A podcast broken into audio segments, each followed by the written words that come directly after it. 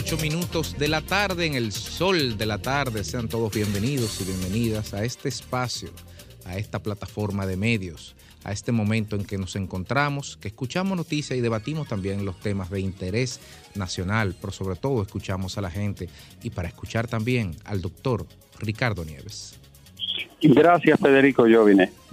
Muchísimas gracias a ti, a todo el equipo y saludo y agradecimiento igualmente a todo el país en este jueves 11 de mayo, aprovecho de entrada para lamentar el fallecimiento de un amigo, ¿no? De un maestro, Monseñor Miguel Ángel Santana Marcano un humanista con una formación intelectual y enciclopédica envidiable y además una persona llana. Doctor dos veces, es decir, introque jure, que es doctor en Derecho Civil y doctor en Derecho Canónico, PhD, una celebridad de la Iglesia Católica, pero además de conocimiento en sentido amplio. Eh, lamento su muerte y recuerdo su su muy eh, condescendiente manera de tratarme. Me llevó todos sus libros cuando trabajábamos en la Casa Vieja y me regaló todas las ediciones de sus textos y ensayos. Un hombre erudito, en paz de cáncer, Miguel Ángel Santana Marcano, monseñor, erudito y jurista. Bueno, señores, los partidos políticos van a impugnar la resolución de la Junta Central Electoral sobre el tema de la reserva. Y me llevó alguien ayer a la emisora la sentencia del 5 de julio, número 027-2019, es decir, 2019, donde entonces, el entonces partido de oposición revolucionario moderno le fue impedido reservarse 29 senadores y solo considerando el 20%. O sea, hoy la situación está inversa. Hoy es el PLD y la Fuerza del Pueblo esencialmente quienes eh, se oponen a la resolución de la Junta que ordena solo por niveles reservas del 20% de las candidaturas. Yo creo que la salida de esto debe de ser legal, institucional, y eso harán los partidos, recurrirán al Tribunal Constitucional para que verifique la procedencia sustantiva o, de lo contrario, su improcedencia eh, desde el punto de vista normativo y legal. Dicho en palabras sencillas, que sea el Tribunal Constitucional que decida si la resolución se ajusta al espíritu y al mandato de la ley, si viola la igualdad, el, el, principio de igualdad, eh, y de, eh, vamos a decir, el, el, en, el, en materia política, el principio de oportunidad que debe de tener cada uno. Entonces, creo que es la salida. Hoy se retiraron los legisladores de la Cámara Baja como protesta por la decisión de la Junta Central Electoral. Pero siendo bien objetivo, lo cierto es que hay una decisión del Tribunal Superior Electoral del año 2019 Aún así, y existiendo ese precedente, que la, Junta no está en este caso al margen de la ley, se está valiendo de una decisión anterior del año 2019, pero aún así, más del 50% de los partidos del sistema objetan la resolución y no se sienten satisfechos con ella. Por eso, no está de más, desde el primer día lo estamos diciendo, que la Junta escuche y busque de manera consensuada un acuerdo con todos los partidos políticos, porque ciertamente es una realidad que quien está en el poder tiene demasiados recursos, habilidades, ¿eh? posibilidades de salir airoso frente a los otros. Eso es, real. Por eso la oposición en ese sentido político tiene mucha razón. Y seguimos, Alejandro. Eh, mira, Ahora se hizo otro video viral de la profesora Altagracia Fría Paredes, del distrito 1101, no sé a dónde corresponde, combinando a los compañeros y compañeras de su partido a ir obligatoriamente a una actividad política. Eh, es una expresión de dinosaurio, de dirigentes del PRM. Son dinosaurios, pero son dinosaurios dos veces. Primero porque es totalmente ilegal obligar a la gente a que vaya una actividad del partido que está en el gobierno, no importa cuál sea. En este caso estamos hablando del PRM. Es ilegal y abusivo. Y en segundo término son dinosaurios porque lo hacen en audio y por carta. Es, decir, escriben una carta tratando de obligar a la gente, sabiendo que todo eso se va a filtrar. Esos dinosaurios deben de estar en su lugar, eh, en la época que les corresponde, ¿no?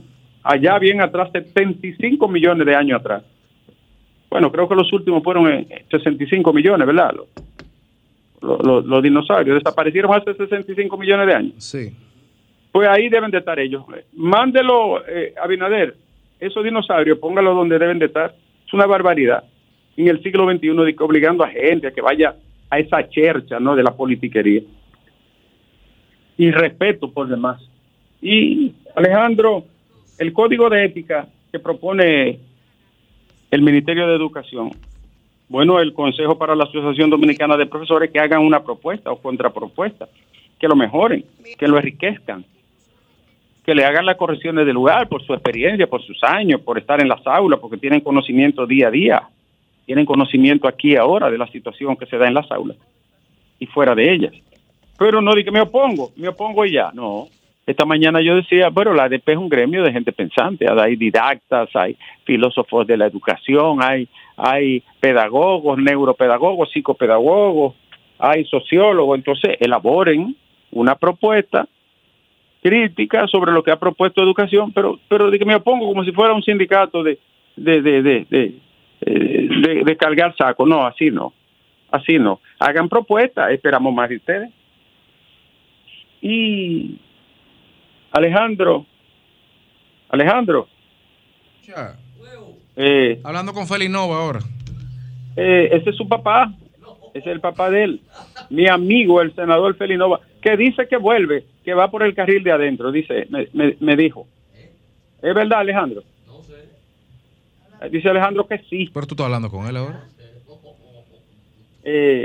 Alejandro, vapes en la mochila. Miren, cuando nosotros analizábamos ayer el problema de la del comportamiento global y cosmopolita ¿no? que exhibe el mundo, sobre todo en los jóvenes. Señores, es real que es un comportamiento en el mundo entero. Me, me, escribió una amiga y me mandó una foto de mochilas transparentes en el oeste y en la costa este de Estados Unidos. ¿Por qué? Porque meten de todo, no solo vapes, cigarros, eh, eh, estupefacientes, cuchillos, meten de todo en esas mochilas. Y entonces aquí han descubierto, este estudio que ha hecho educación es muy, muy diagnóstico, eh, hay que ponerle atención, porque narra todo lo que hacen los jóvenes, los pleitos, los conflictos, 20 mil pleitos violentos en las escuelas del país, toda la cantidad de niñas, tristemente, ¿no? Embarazadas, abusos, agresiones, incestos, hay 30 niñas embarazadas incestuosamente por algún familiar. Una barbaridad que no hay manera de cómo ni siquiera aceptarla. ¿eh? Esto, todo esto ha sido por ese estudio que hizo Educación. El tema de los VAPES y de, y de eh, otros eh, aditamentos que utilizan para fumar y hacer otras cosas sería lo mínimo. Hay jóvenes que meten cuchillos, sevillanes, punzones y armas de fuego también. O sea, nosotros estamos hablando de un verdadero desbarajuste social y familiar. La escuela no es culpable de eso, ni los maestros tienen culpa. No, eso no es verdad, es un problema de hogar, de familia, de educación familiar y del modelo social que tiene el país y el mundo. Entonces la respuesta debe de ser correcciones a eso. Porque lo cierto es que el estudio que ha hecho el Ministerio de Educación ha sido muy sensitivo, muy diagnóstico y que ha puesto al desnudo una situación sumamente escabrosa en los centros educativos del país. Alejandro, pero hay más. la Cámara de Cuentas vuelve a otra vez a la palestra. Otra vez. Y hay varias, varias informaciones de la Cámara de Diputados conformó una comisión que le dio 30 días para rendir un informe. Y en ese sentido, Alejandro, diferentes organizaciones se han referido al tema. Entre ellas, Participación Ciudadana, que dice que sería peor desmembrar la, la Cámara de Cuentas. Absurdo, así ha dicho Participación Ciudadana. Y otro que se refirió a ello fue la, la Junta dice que eh, en este caso la Fundación Justicia y Transparencia de nuestro amigo eh, Trajano Potentini dijo que sería más negativo desmantelarla. Pero yo tengo información de que hay instituciones que están preparando querella y todo esto para determinados miembros de la Cámara de Cuentas. Entonces la Comisión de Diputados se reunirá el viernes para iniciar la investigación a este órgano contralor de la República. Y Alejandro, la Armada de la República Dominicana incautó dos toneladas de droga en lo que va de año en el mar, junto con la Dirección Nacional de Control de Droga, naturalmente. Lo que va de año también 269 casos de acoso escolar documentados, según el informe del Ministerio de Educación. Yo no recuerdo un informe tan amplio sobre la situación conflictiva de la educación en el país. No sé si existe uno anterior que fuera tan específico. Repito, tan diagnóstico. La violencia intrafamiliar afecta a estudiantes en las escuelas. Hay 725 casos reportados de estudiantes que han sido víctimas en, sus propios hogares de violencia por sus progenitores, tutores. Fíjense cómo el problema social y familiar se traslada a las aulas. 725 casos reportados que los jóvenes de ambos sexos, niños y niñas, adolescentes, van y dicen, mire, mi papá, mi mamá, ocurrió esto. Óigame, tenemos una sociedad expuesta constantemente a la violencia y los maestros tienen que lidiar con ese drama que en términos genuinos no le corresponde, pero están obligados a administrar y a gestionar. Tremenda tarea. Y cientos de motoristas, ciudadanos y comunitarios marcharon en guerra exigiendo el traslado del coronel Franco. Coronel Franco no lo conozco, pero lo primero que debe hacer un comandante cuando llega a una zona, ¿sabe qué? Abrazarse con la comunidad. Motoristas, ama de casa, colmaderos, detallistas, ¿eh? chiriperos, gomeros, curas, profesores, estudiantes, talleres. Entonces usted se reúne con todos para darle respaldo y para que ellos se abracen a la causa. Entonces usted no puede ir en contra de la gente. ¿Eh? Eso se llama el sentido de comunidad que deben de tener las instituciones, sobre todo las, que están vinculadas a la seguridad y al orden. Y tenemos más. Alejandro, eh, la Cámara de Diputados busca crear un ministerio de dominicanos en el exterior. Se lo dejo a Jovini para que lo analice, porque yo no tengo saliva para entrarle a eso. Y repito, esto es importante, los jueces del cuarto tribunal colegiado del Distrito Nacional aplazaron para el 16 de mayo el juicio que le siguen al empresario de chofería. Oye, ¿qué título? Arsenio Quevedo, al ex regidor Erison de los Santos Solís, a Cristino Batista y otros acusados de ser parte de una red de sicariatos que se dedicaba a matar choferes en el año 2015 el aplazamiento número 21. ¿Cuánto brinco, vuelta, volteretas y maniquetas? Qué belleza. para jugar a estos sujetos. Que todo el mundo sabe a lo que se dedicaban. Bueno, ellos ordenaban misa en la catedral, en la parroquia, eh, en la capilla Sistina, donde usted le dé la gana. Ellos lo que hacían era hacer misa y leer los salmos de la Biblia, ¿verdad que sí? No fuña, hombre, qué país del carajo. Y qué vergüenza, ¿no? ¿Qué pasará con los dominicanos en la frontera con Estados Unidos al finalizar el título 42? Eh, bueno, eso se acaba, ya se acaba. ¿Y no califican para las 30 mil mm, visas? No califican porque no son expulsados por una guerra, eh, por violencia eh, inmanejable, asilo político, ni otra condición. que establece el título 42, pues se estableció durante el gobierno de Donald Trump del año 2017 al 21. Entonces los dominicanos no califican, es decir, que vienen derechito y en parihuela para la República Dominicana. Así, dominicanos no se acojan a ese título 42, que no hay manera. Y Participación Ciudadana dijo que la reserva de candidatura, la interpretación que hace la Junta Central Electoral de la ley es correcta, de acuerdo a la ley 3318 y el artículo 58 de esa norma. Dice que es una interpretación correcta y que además hay una sentencia. Por eso los partidos deben de ir a una sede eh, de alta corte como el vuestra poder, como el, constitucional, para que decida al respecto. Alejandro, 10 toneladas de cocaína se han decomisado este año en República Dominicana. Ay, Padre Santo, apiádate de nosotros. El Instituto Duartiano dijo que los videos donde se respetan a los símbolos patrios por parte de unos jóvenes urbanos, de los llamados artistas urbanos, eso es inadmisible. Y insistió en que la Procuraduría investigue a esta persona que han irrespetado los símbolos patrios y también las figuras patrióticas del país. ¿Por qué el Instituto Duartiano no hace un ejercicio inteligente, estratégico y llama a todos esos muchachos y, extensivo a todos los que se dedican a eso? Y le explica, miren, fuera mejor y más positivo antes que nosotros llevarlo a los tribunales a ustedes, a que ustedes hagan lo contrario. Exactamente. Promuevan al patricio. Ustedes saben que él fue un joven como ustedes, rebelde, libre, con ideas, con sueños, con esperanza. Pero el sueño y la esperanza de era dando una nación. por eso ustedes están aquí hoy. Ustedes están vivos y tienen ese nombre y cantan hoy, porque ese hombre lo dio todo por esta patria, sin esperar nada a cambio.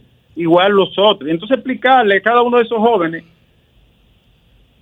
el valor, la virtud, la trascendencia de Juan Pablo Duarte, lo que debe de ser una imitación, no importa lo que tú hagas, si eres cantante, bailarín, obrero. Parece que no se puede. Pero más que recurrir al miedo de la ley, que recurran mejor a la pedagogía de la conciencia. Llámenlo, hablen con ellos, y no vuelvan. Y, y, en una próxima ocasión, bueno, pues entonces sí nos vamos a querellar contra ustedes le, le, creo yo, Wilson Gómez, es señor presidente del Instituto Duartiano, distinguido profesor, sería mucho más provechoso el lenguaje pedagógico que la amenaza punitiva. Es decir, el lenguaje que convence antes que la amenaza de la ley penal o punitiva. Si usted le convence 10 de esos muchachos, 15, 20, es un éxito total. Incluso dígale, el Instituto Duartiano lo acompañará a usted en cualquier composición, en cualquier eh, canción, ejecución, performance. Móntale un estudio de grabación. Oh, que, que eleve los valores patrios, que lo mencione de manera positiva. Eh, sería muy conveniente, muy, pero muy conveniente.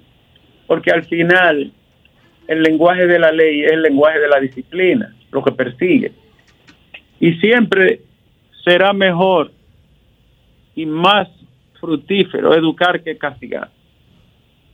Y los fiscalizadores dicen que muchos fiscales se van por mejores condiciones laborales y dice que se van tras sus sueños porque no sienten que sean realizados. Eso es verdad, pero no solo son los fiscalizadores, los fiscalizadores, todo el que gana bajo salario, poco ascenso, condiciones laborales que no son buenas, que es el 90% de los servidores del país, públicos y privados, también siente lo mismo, mis hijos.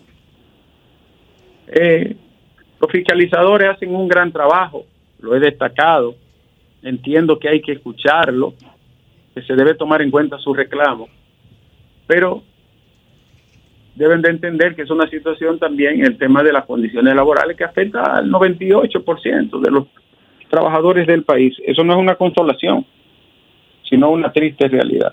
Hay que escuchar a esa gente que han, tienen algunos haciendo trabajo, son fiscalizadores y realizan trabajo de fiscales por años y años sin que esos derechos sean reconocidos. Claro, no es culpa de la Procuraduría ni del Consejo, es de una realidad y de una capacidad de respuesta en material y económica del sistema. Eh, por último, Alejandro. Eh, Alejandro. Eh, ¿en qué año fue que aparecieron los, dinosaurios y cuándo desaparecieron? Al final del Cretácico, 65 millones. Eh, Alejandro, esta última profesora es del grupo de los velociraptors, de los apatosaurios, de los triceratops, del iguanodonte, de los tiranosaurios re, o, o es del grupo de los coritosaurios, Alejandro. Abusadosaurios.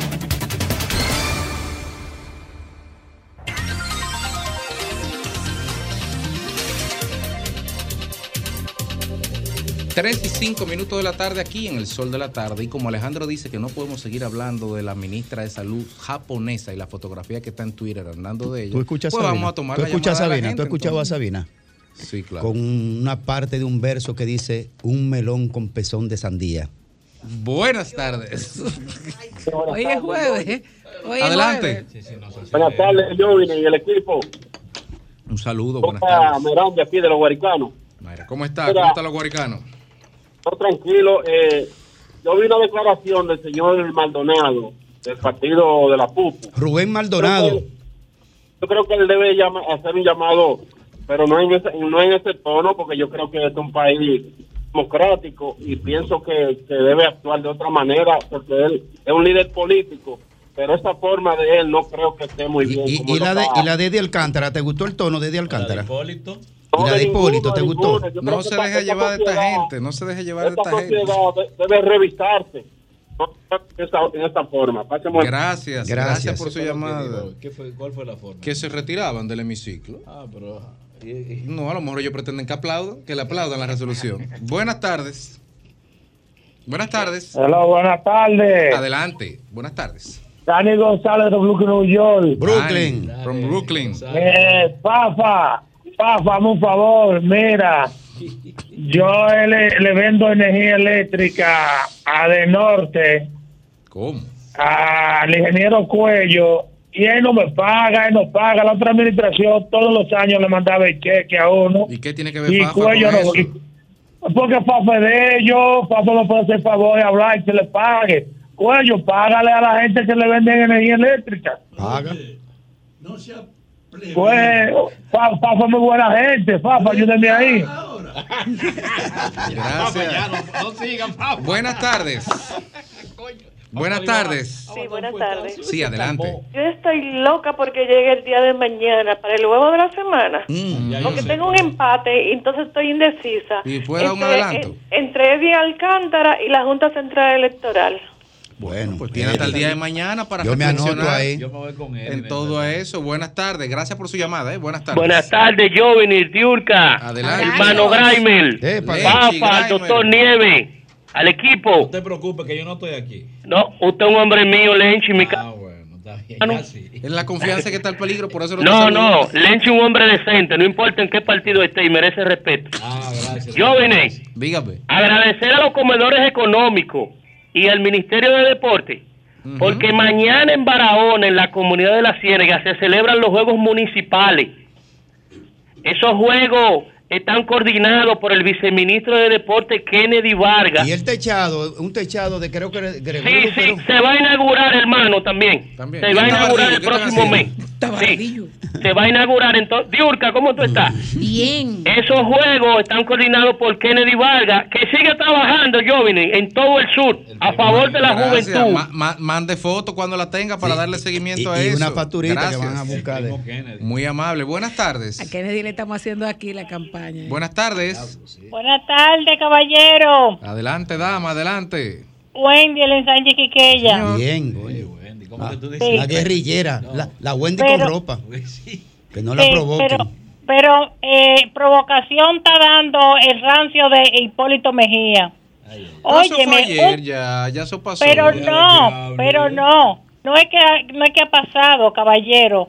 Es que una población pasando hambre, eh, eh, eh, los apagones, que no hay luz, que no hay agua, la carestía de los alimentos, la medicina cara, transporte caro, no hay comida, la gente pasando hambre, que todavía son las 4 de la tarde y la gente no se ha desayunado, el transporte malísimo, eh, eh, todo, todo, todo en, en decadencia con este gobierno indolente. Gracias por tu llamada, Wendy, desde en Sánchez, Quisqueya. Buenas tardes.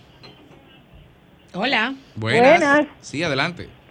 Pero yo no, yo no entiendo este país. Este, esto hay que revoltearlo a- a- al revés. Como una media. Esa, como una media, así mismo. Con esa ley de partido, no fue que se votó la otra porque eso no es nuevo. Ellos quieren tener un bochinche todo el tiempo. Que se vayan a la Plaza de la Bandera, que llamen la Mancha Verde, a, la, a todo el mundo, a la FUPO. Ya hubo una marcha verde el primero de mayo, no pida Sí, otra. Que, que la hagan, porque la constitución se lo permite. ¿Qué tanto show que dan? Porque ellos saben lo que ellos hicieron. Devuelvan lo que se robaron. Gracias por su llamada, pero es, es la de- es- es el sello, es el, el punto final. Buenas tardes. Buenas tardes. Sí, buenas tardes, muchas gracias. Eh, saludo al equipo, especialmente a, a Don Fafa, eh, saludo aparte. Un reporte desde Radio Popular, Fafa. Adelante. Eh, bueno, eh, queremos decirle a los partidos de oposición que lo que es igual no es ventaja y que apelen por la por la vía legal y que se vayan por lo menos eh, como le dije por, por- la vía institucional Eh, ser. eh, eh, eso de la calle y eso de, de- del chantaje ya eso tiene que pasar de moda es decir que queremos paz y tranquilidad e institucionalidad No, pero la calle Gracias es parte, la calle es parte de lo institucional. La calle es parte constitucional. Sí. Todo lo que sea Claro que sí. Buenas tardes. Sí, buenas tardes. Ahora se le da su bombita si van para la calle. Ah, no, sí, sí, Ay, sí, bueno. según- el Evangelio de Hipólito, sí. Adelante. El Evangelio. Sí. Ah, un saludo para Riulca, Lenchi, Graimer y el doctor donde quiera que se encuentre. Y don Fafa Tavera, la columna. Una, una- una pregunta para, para la gente de la FUPU que están ahí. ¿A Entonces, la respuesta de Asisa es buena con un 45% quién- pero que de están donde usted dice? Ese es el último resultado. No le escucho. No, no- que ¿Puedes repetir la pregunta, Que por están favor? donde usted dice. Ahí escuchando el programa. Lo que están ahí, Ah, lo que están escuchando ahí. el programa, sí. Escuchando. ¿Cuál es la, cuál es Pues la yo no sé gente, la a gente quién de se la. FUPU, la ¿Cuál es gente su de la? FUPU le dan aquiescencia a la encuesta de Asisa con un 45% de desviación en sus últimos resultados. Ahí sí. Gracias por su Respondan. llamada. Pero no, él, Fer- él habló de César- algo que yo no sé César quién es. Fernández, que responda. No, no, pero yo no sé lo que es fútbol tampoco. Ah, ok. Buenas tardes. Buenas tardes. Buenas Él quiso tardes. decir quizá fuerza del pueblo. Ya fuerza del Ah, pueblo. ah, bueno, eso sí lo entiendo. para hacerle un llamado al ministro de Educación Ángel que por favor permita o admite la opción para que los maestros tengamos seguro complementario de Senasa, ya que no está habilitado. ¿Y qué seguro tienen los maestros? Eh, no, no, no, los maestros pueden, pueden tener cualquiera, porque yo, yo tengo Senasa, pero no tengo la opción de tener un seguro complementario, incluso pagado por mí con mi tarjeta de crédito, ya que el Ministerio de Educación no habilita esa opción. No, pero esos son los seguros que, que, que, que- Se cayó, pero eso me parece una sencillez. Eso entre los seguros. los- Claro. eh, pero, ¿Cómo que- cómo- pero cómo una nosotros- compañía no va a querer cobrarle más? personalmente como familia no nos admitieron ampliar la capacidad del seguro. ¿Y por qué? No se supone, te pregunto, ¿no se supone que ellos harían más negocios si te pueden ampliar para cobrarte más la prima? No, pero por un tema de salud de nuestra niña pequeña lo bloquearon. Pero depende Ah, el tipo, bueno. depende Ese- tipo de esa es- afección o esa es enfermedad. la Y ahí- democracia. y ahí Ese es el caemos, Estado de Derecho. y ahí- es el Estado de Derecho. Y de los atracadores. Y y ahí caemos en la necesidad de aprobar una ley contradictiva. Claro que sí. ¿Contra claro que sí. De- a favor- para Sí, regular el pero, tema la- pero, pero el tema de salud de la hija no tiene que ver con autismo. Yo no tengo hijos con esa condición. Yo te estoy diciendo otra Sí, situación. pero otras personas. Ah, refiero. claro que sí.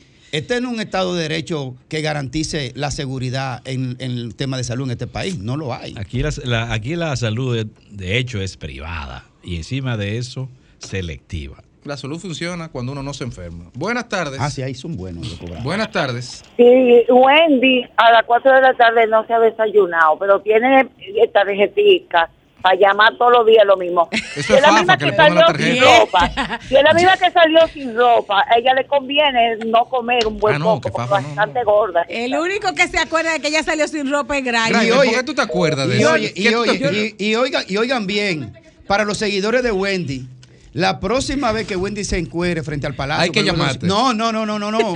No, no, no, no. Ah, vayan en trulla que ya Wendy se hizo una lipo. Dios mío. Buenas tardes. Mira. Ey, Hoy no es eso viernes. es- Buenas tardes. Buenas tardes.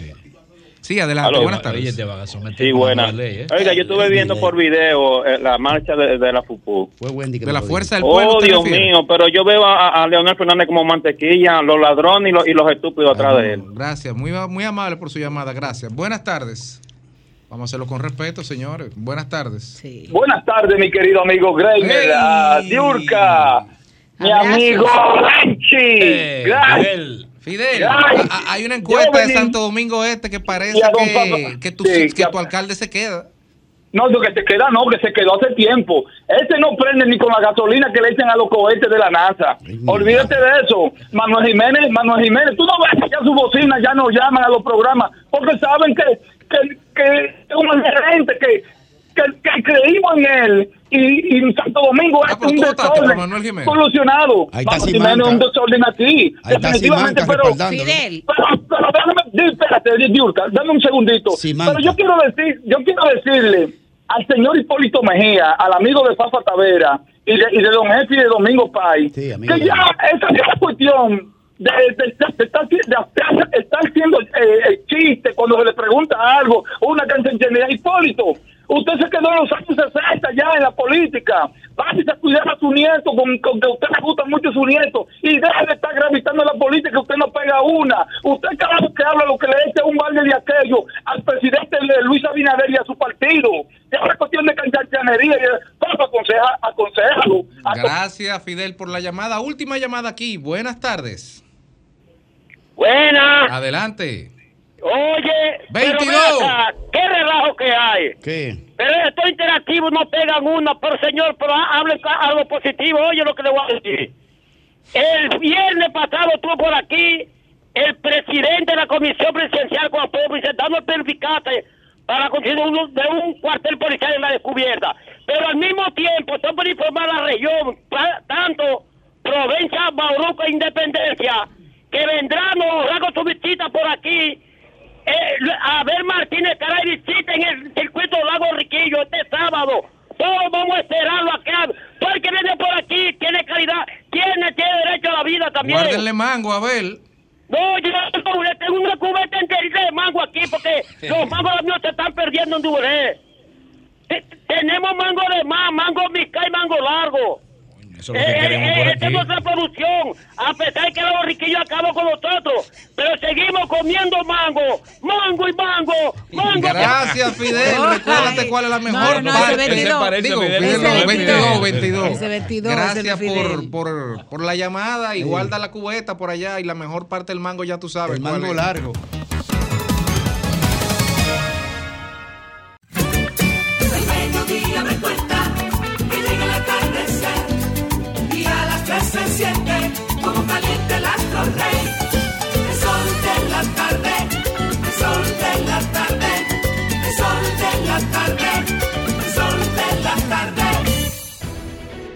Sol 106.5, la más interactiva. Una emisora RCC Miria.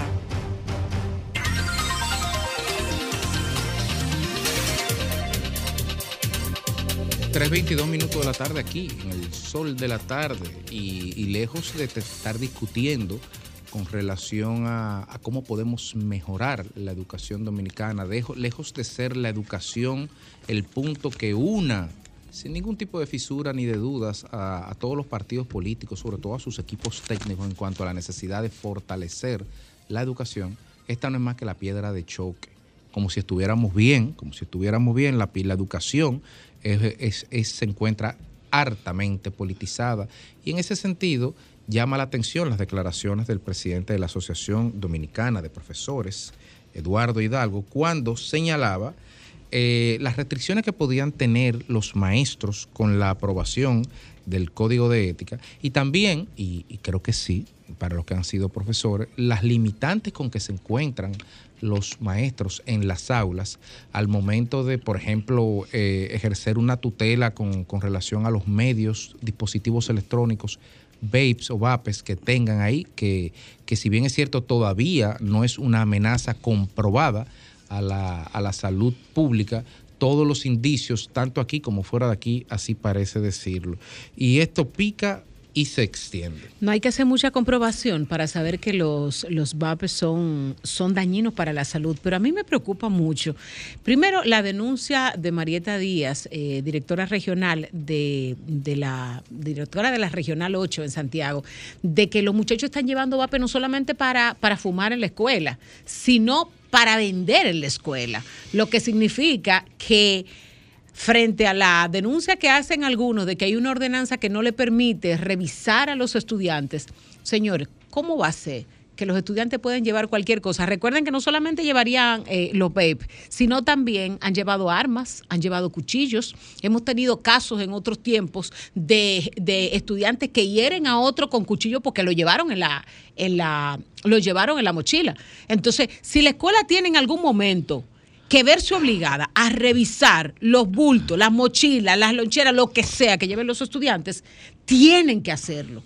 ¿Por qué? Porque si no, nosotros vemos el- los ejemplos de otras escuelas, vemos los ejemplos, por ejemplo, de Estados Unidos, donde los muchachos llevan Lo se- cualquier lo que cosa. señala Eduardo y Hidalgo, es un Lo peligro. que señala Eduardo Hidalgo, y no he leído el código de ética, es que realmente esto es un tema de la policía escolar o de otras instancias también institucionales del ministerio, no del maestro que tiene que estar en las aulas chequeándole bulto a los estudiantes. Está bien, pero quien sea. Sería muy riesgoso. ¿eh? Óyeme, no, no, no, Sería pero, muy riesgoso. pero quien sea, señores, si tú tienes, si tú ves que hay algún tipo de vulnerabilidad a la seguridad escolar, tú tienes que velar por eso. Y si tú tienes que poner la policía escolar en la puerta para chequear a cada estudiante, usted tiene que hacerlo, pero usted tiene que garantizar la seguridad de los estudiantes, porque si un estudiante lleva un arma y hiere a otro, óyeme, ya eso es un riesgo que tú no te puedes dar el lujo de que suceda una desgracia. Yo prefiero un ambiente en donde el estudiante se sienta libre, en libertad. Porque nosotros en las escuelas no es solo dar instrucciones, no es instruir. En las escuelas también se forma en valores y hay uno, un valor supremo que es la libertad. Estar eh, vigilando a los muchachos eh, en, en la puerta, primero yo no sé cuán práctico sea, porque tomará un tiempo hermosísimo revisar a 800 muchachos o a 1000 muchachos. Es impracticable. Eso es Pero, pero al mismo tiempo le estamos induciendo en su, en su mente eh, la creación en su propio imaginario de un estado de fuerza, de un estado represivo. Y eso no me simpatiza, porque esas son las salidas más cómodas. Siempre la salida más cómoda es la represión. La salida que debe de, de- de- de- de usar la sociedad, y en este caso el sistema educativo, debe de ser el de la educación. Sobre El- todo el de la educación, porque de eso se trata. Usted tiene que tener el liderazgo suficiente como agente educativo, como líder del proceso educativo, para eh, cambiar actitudes, cambiar conductas se mediante, ta- se ha perdido. mediante de qué? Mediante la educación. Porque de lo contrario, la represión es la que se va a imponer, pero eso no resuelve el problema.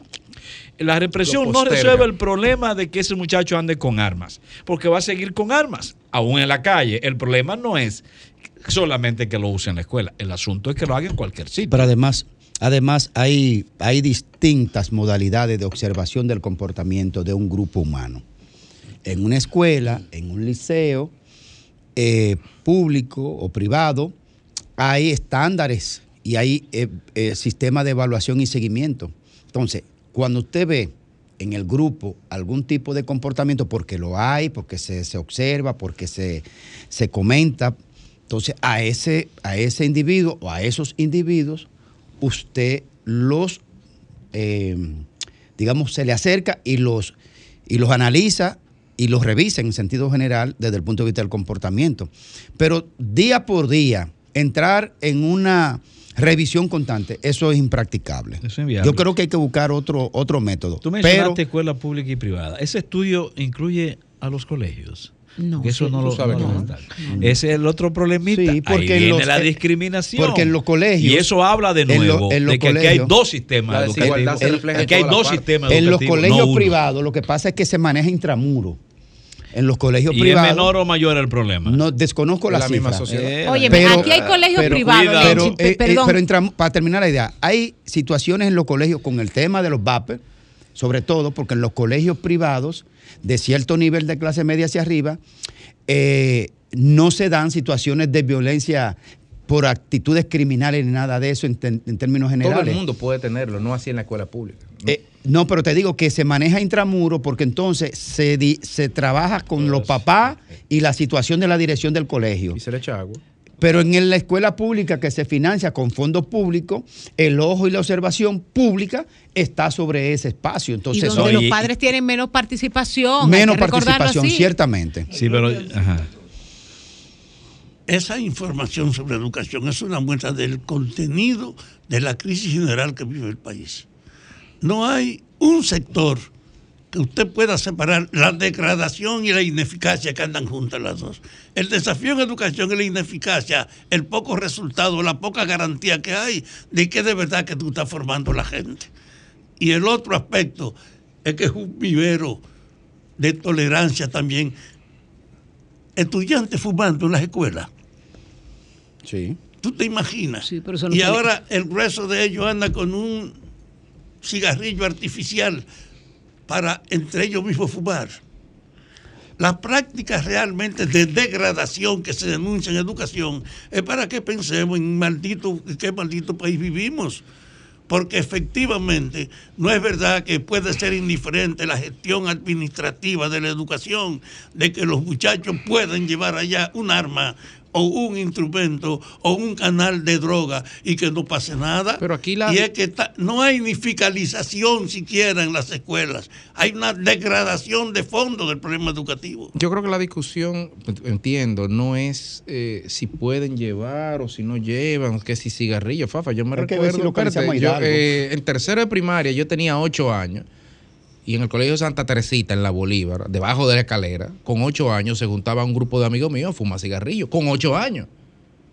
Entonces, eh, el tema no es ese, el tema es la autoridad que tiene el maestro para hacer o no hacer, y si hay un marco jurídico que lo habilita, que es lo que tú dices, y si hay capacidades institucionales para hacer valer ese marco Una jurídico. decomposición de la autoridad. Bueno, pero ahí de nuevo viene el tema de qué tipo de educación es que tenemos. Porque esos muchachos no son obra de la familia. Yo no estoy de acuerdo con ese concepto.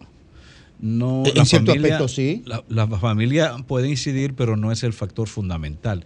Esos muchachos son obra de- del tejido social, de la cultura social predominante en un momento dado. Y es el caso nuestro. Vete a los barrios, vete a los barrios, Lenchi, para que tú veas a los papás de muchos de esos carajitos cómo que están. Bueno, de- pero- delante de sus mismos hijos. Yo no, te- yo no tengo el número de eso, yo no sé si tú lo Lenchi, tienes. disculpa, No. disculpa que te interrumpa, No, pero cuando, porque la cuando la- dicen, la vida en los barrios, Cuando sí. dicen obra de la familia, es también de la no familia, porque sí hay números de la familia monoparental en la República Dominicana, sí, sí, y pero- sí hay sí. estadísticas de que las Pero- mujeres son las que están criando a los muchachos eso no solos, y las abuelas. Pero Entonces, eso no las es familia realmente. Bueno, pero no las acusa tampoco. Pero no es acusarla, es entender la familias- realidad. No, hay muchas familias monoparentales que igualmente llevan un régimen adecuado de formación de sus hijos. El que sean familias eh, bajo esas condiciones no la señala. Mu- muchos- muchos de no, nuestros- no, no manera de. Muchos de Ahora- nuestros- Ahora, el asunto. Muchos, el espérate, asunto Lenchi, es- muchos de los tú, estudiantes, espérate, muchos de los estudiantes de la escuela pública son hijas de menores de edad. Y perfecto, Eh, pero, eso es, es una de- pero es lo que estoy diciendo, Sí. pero eso es la, esa es la manifestación no de un problema familiar, No, es la manifestación de un problema social. claro que que, sí. hayan nacional. tantas niñas aquí embarazadas a destiempo, eh, fuera de, de lo que son los tiempos recomendables, es una manifestación de la descomposición social propia de una falta de educación. Segundo, propio de un estado de miseria, de pobreza también en que viven una buena parte de los ciudadanos, justamente que se ven afectados con ese tipo de realidad familiar.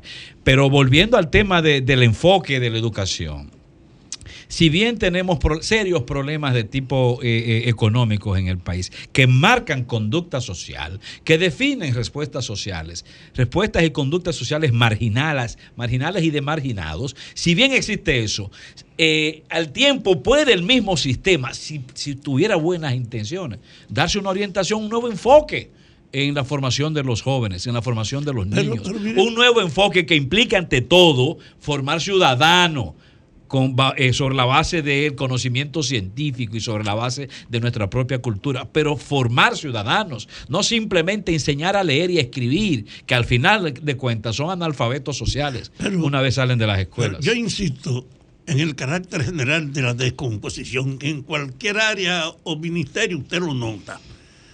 Mire, ¿cuál es la reacción del profesorado organizado frente son indiferentes, no opinan sobre ese problema. Ahí están organizados para ellos reclamar lo suyo que tienen derecho a hacer huelga, a reclamar lo que quieran, pero tú nunca has oído al profesorado organizado dar una opinión sobre la ineficacia de la educación y la inseguridad en ella. Ellos simplemente están sobreviviendo. El país tiene una necesidad de una atención profunda, de que cambiamos, hacemos un esfuerzo del cambio o nos lleva el diablo. en el-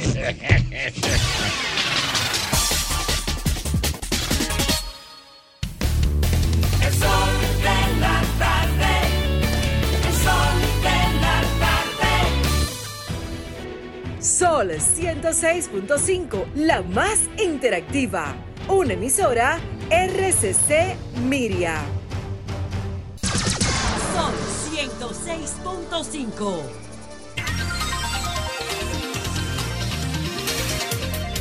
3.39 minutos de la tarde, aquí en el sol de la tarde, una tarde que promete ser especial, con un invitado muy especial que tendremos a las 4 de la tarde, como tan de especial es quien nos va a dirigir las palabras ahora, nuestro compañero Rafael Fafa Taveras. La Cámara de Cuentas y Participación Ciudadana son ahora el eje en la actualidad donde se concentra la esencia de toda la decomposición del Estado dominicano. La vocera, mi amiga Lisi Sánchez, se Josefina Padilla, la vocera de Lisi Sánchez, dice que se convertiría en un elemento perturbador para el país plantear en estos momentos la sustitución de los miembros de la Cámara de Cuentas, como han planteado algunos, en vista de que estamos en un año preelectoral, consideró esta mañana la Coordinadora Nacional de Participación Ciudadana, Lisi Sánchez Padilla. Yo creo que es algo para detenernos a hablar. La esencia que se pone en evidencia de la descomposición política es la impunidad con la que se ha manejado el poder y la administración en sentido general. Yo he estado sosteniendo que eso viene desde la fundación de la República, que alcanzó con Trujillo la máxima expresión personal porque el jefe terminó asumiendo el control y creyéndose absolutamente hasta dueño de las mujeres que después de Trujillo no se analizó en este país la herencia de la política autoritaria y centralizadora de Trujillo y la forma como se apropió él, que proyectada en todos sus seguidores, era un ejemplo a seguir, era una guía.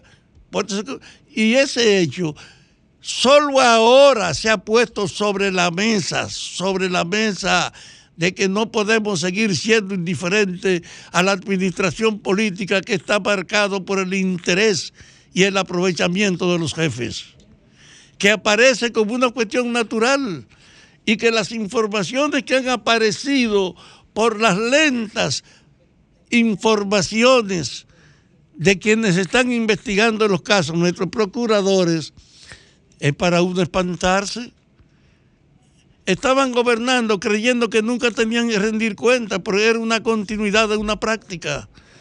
La gente actuaba, yo creo que con la conciencia de que proyectar que se aprovechaba desde el poder una ventaja era algo positivo, porque generaba en mucha gente la aspiración del relevo, de la participación solidaria o de complicidad.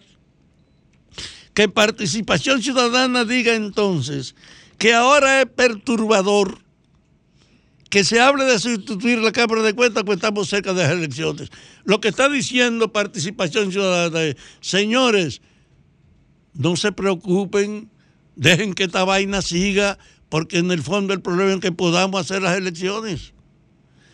Yo creo que es una declaración degradante, que no se ha pensado en lo que dice, que un grupo de ciudadanos sea capaz de plantear, posterguen para después el problema de la Junta y negociemos con ellos cómo tratar este momento. Eso es lo que están diciendo. Dejemos para después. No, señor. Yo creo que las evidencias de la corrupción son una envergadura que el Congreso debía aclarar de urgencia, asumir el problema de que quienes van a controlar las elecciones no se sientan con la mano libre para hacer lo que les dé su maldita gana. Debe ser efectivamente para acelerar el proceso. Me preocupa la amplia cantidad de miembros que ha puesto la Cámara de Diputados cuando yo sé que entre los propios diputados lo que persiste es también un área, una corriente, aunque no sea para todos, de complicidad, de encubrimiento o de compartir las vagabunderías. Nuestro Congreso no está exento a eso, porque hasta la campaña electoral eran siguen siendo y eran un escenario donde la corrupción siempre estaba presente, donde muchos éxitos eran hijos de los recursos que los financiaban. Entonces este país está en una situación que no puede ignorar de degradación moral. Yo insisto, lo que debía declararse de urgencia, el tratamiento de la Cámara de Cuentas y su superación. Y no tenemos declaraciones del actual administrador, del jefe de la Cámara de Cuentas, diciendo que él es un prisionero, que él no puede escapar al predominio de los otros que están ahí, que estaban ahí cuando él llegó. Y con una declaración así, usted quiere permitir que nos pongamos de acuerdo para que esos malditos dirigentes que están en la Cámara de Cuentas negocien, porque con el espíritu de degeneración que hay aquí, nadie puede espantarse que las autoridades no se vendan o no se comprometan a participar. Entonces, la ética dominicana, la conciencia de su descomposición obligan a una acción extraordinaria que el Congreso debe valorar.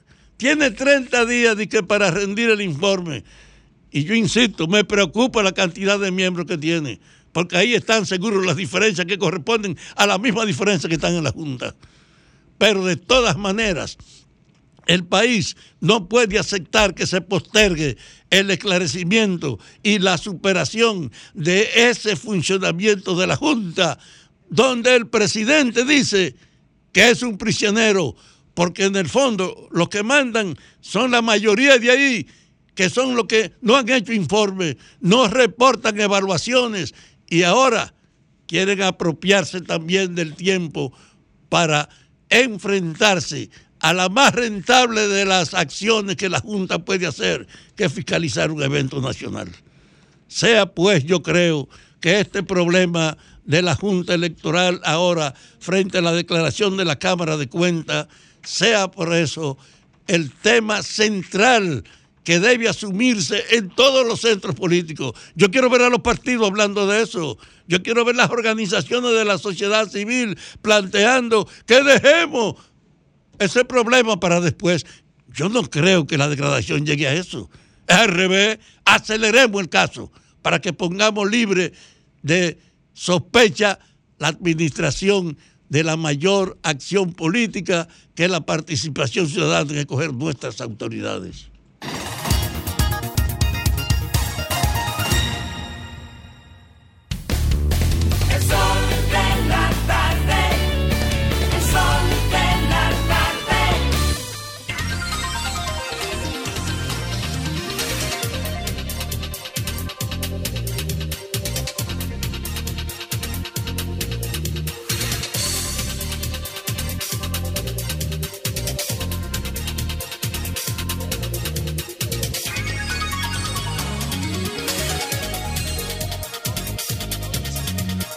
3.47 minutos de la tarde, aquí en el sol de la tarde.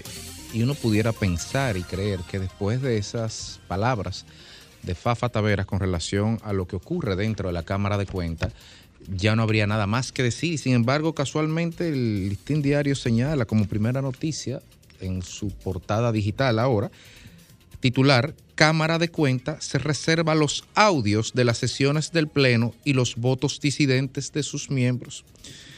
Dice la certificación, comillas, hacemos constar que los audios y actas del Pleno de Miembros de la Cámara de Cuentas de la República Dominicana figuran como documentos reservados por ser parte integral de las actas del Pleno conforme al índice bla, bla, bla, bla, bla de la Ley de Información Pública. Es decir, que esa... eh, esa mm, Quien exige transparencia no la da. la- entonces la ley los exime a ellos de la transparencia.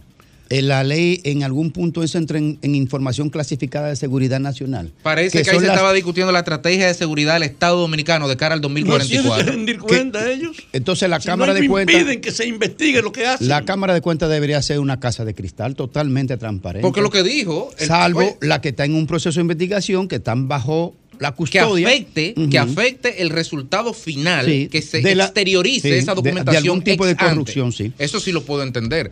Pero lo que pasa es que el presidente de la Cámara de Cuentas, Janel Ramírez, dice, dijo en un programa con la periodista Difeble, dijo, bueno, pero esto es muy simple.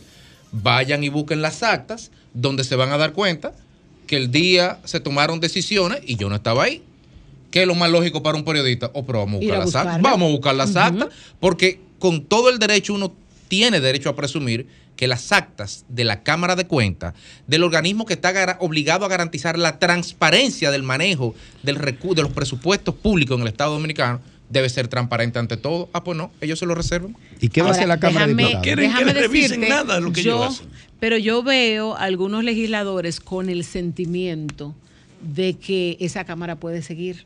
Claro. Solo legisladores. Aquí hay gente de la Óyeme. sociedad civil muy, muy participativa y muy ciudadana Pero, que está de acuerdo que tiene que seguir. Pero Bueno, pero que- ahí es- eso quería yo. Pero ¿qué tú vas a hacer con una, quería- con una resolución de la Cámara de Cuentas? ¿Qué tú vas a hacer con una auditoría de la Cámara de Cuentas? Bajo ¿Qué tú vas a hacer con una Depende en con qué una papel la impriman. Sí, Es que pero no oye. importa en qué papel la No, impriman. si la- si la usted no imprimen en- papel suave da para algo más. Esa Cámara de Cuentas terminó su trabajo. Yo puedo entender, yo puedo entender, Fafa, esa respuesta de participación ciudadana. Yo, ¿Tú la yo medio la entiendo. Sí. Pues ¿sabe por qué?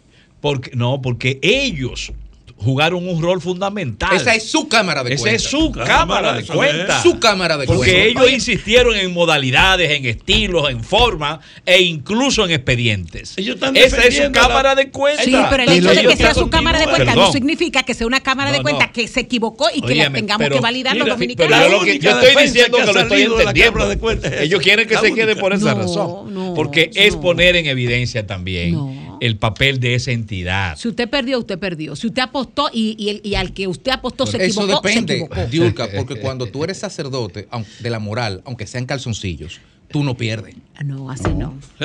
Así no.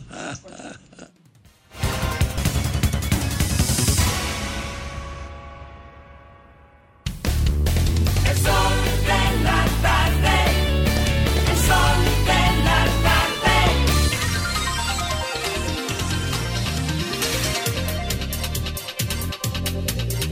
3 y 51 minutos aquí en el sol de la tarde. Y a propósito de la Cámara de Cuentas, una persona que no come cuentos, la dama del sol, Yulka Pérez. Muchísimas gracias, Federico. Mira, yo quiero tocar dos temas eh, y quiero que ustedes me permitan ese tiempo para tocar esos dos temas. Ayer, uno que quiero felicitar a la directiva de ADOSEM, ayer eh, se juramentó la nueva directiva y fue presentada ante los medios de comunicación y estuvimos compartiendo ahí con algunos de los representantes del sector de la industria del cemento en la República Dominicana y también estuvimos compartiendo información eh, importante que emana del conocimiento que eh, la gente que está en esa industria tiene acerca de cómo ha evolucionado la tecnología para hacer mejores productos, pero también el impacto que se está teniendo en el mundo entero, sobre todo en América Latina y el Caribe, de eh, la naturaleza, las construcciones, el hecho de que de la, de la migración de la gente del campo a la ciudad. Pero un poquito más adelante le hablo un poquito de eso. Quiero felicitar a Giuseppe Maniscalco, que es el nuevo presidente de ADOCEM. Él es eh, presidente de Cementos Panam. También José Antonio Cabrera, vicepresidente de ADOCEM. Jorge David Pérez, eh, secretario. A la señora Cruz Amalia Rodríguez, que es tesorera.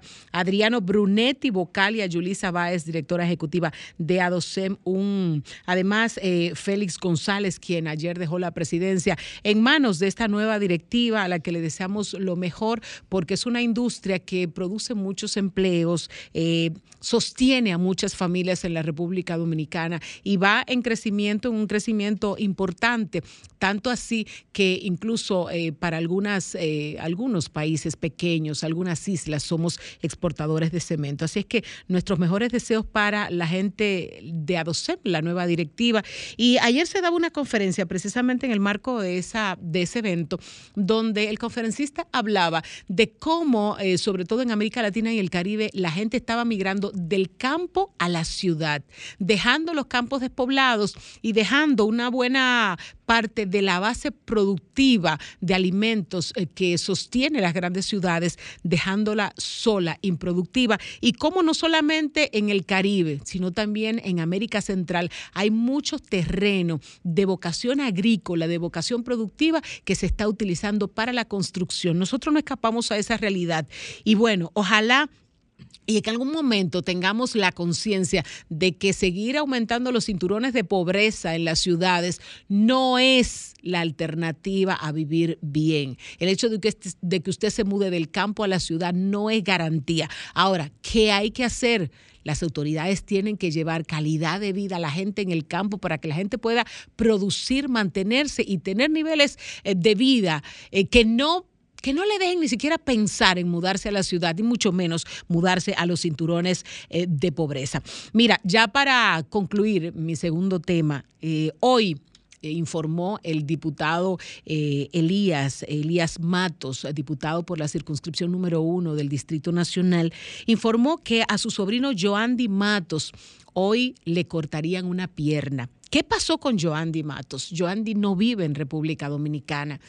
Vino a pasarse unas vacaciones en nuestro país y por un incidente de tránsito tuvo una discusión con, una, con otra persona, eh, policía, eh, si mal no recuerdo. Y ese hombre, por una discusión, por un roce de vehículo, le disparó a este joven que vino a pasarse unos días a la República Dominicana, a reencontrarse con su familia, a abrazar a sus amigos y encuentra la desgracia en nuestro país. Ya la vida de Joandy cambió completamente, porque de ser un joven completo, inteligente, eh, que se desenvolvía normalmente, ya tendrá que retomar la vida, tendrá que reencontrarse con otra manera de desenvolverse, reencontrarse con otra manera de vivir y aceptar lo que le tocó. Pero ¿por qué le tocó esto? Por el espíritu de violencia que estamos viviendo, no solamente en la República Dominicana, también en otros países. Y nosotros siempre nos preguntamos, ¿qué es lo que nos está pasando? ¿Cómo es que porque a usted le rocen un vehículo que se soluciona hasta con, un líquido que, en el lavadero se le ponen el líquido, que usted quiera matar a un ser humano, que usted le dispare a un ser humano? De verdad, señores, lo primero es que esa persona le caiga todo el peso de la ley, porque eso no solamente fue un incidente, fue una tentativa de homicidio que terminó haciendo que Joandy Mato perdiera una pierna. Pero además, señores, todo el que dispara, inevitablemente, innegablemente, dispara a matar. Entonces, usted es un asesino en potencia. Y si pasó una vez, pudiera pasar dos veces. Ojalá y paremos esta espiral de violencia que estamos viviendo en la República Dominicana. Porque, señores, tanto los dominicanos que viven en el exterior, que sienten esa agresividad que estamos viviendo, y cada episodio le dice que este es un territorio inhóspito y que aunque sea su país, es un territorio peligroso. Qué pena en lo que se ha convertido nuestra República Dominicana en algunos lugares por algunos seres humanos.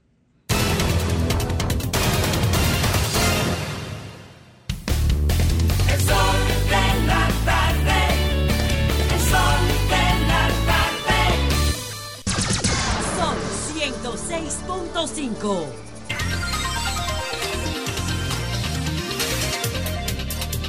4 2 minutos de la tarde. Aquí en el sol de la tarde decíamos hace un rato que tendríamos hasta ahora a las 4 de la tarde la presencia de un invitado muy especial y está con nosotros Neney Cabrera, ministro encargado de los objetivos de políticas públicas del gobierno de la República Dominicana. Bienvenido, Dede. Eh, muy buenas tardes, muchas gracias. Es un gran placer de estar aquí en el sol de la tarde, rodeado de profesionales de alto nivel, amigos, amigas. Algunos hasta hace mucho tiempo, otros amigos más recientes. Pero más que el gusto, funcionario. Lo que era un rumor hace unas semanas y un rum rum, algo que sonaba definitivamente en su cuenta de Twitter hace dos días.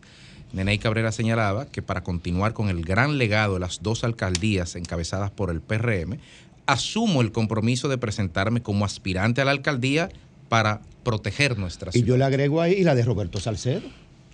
Pues Que fueron tres fue- de corrida. Que ¿Cómo también así? fue una buena gestión. Claro, claro. Entonces ya, ya tenemos una candidatura, una precandidatura. Precandidatura. Claro, esto surge a raíz de lo expresado por el expresidente Hipólito Mejía, en el sentido de que ya él entendía que su hija había concluido con su misión frente a la alcaldía del Distrito Nacional.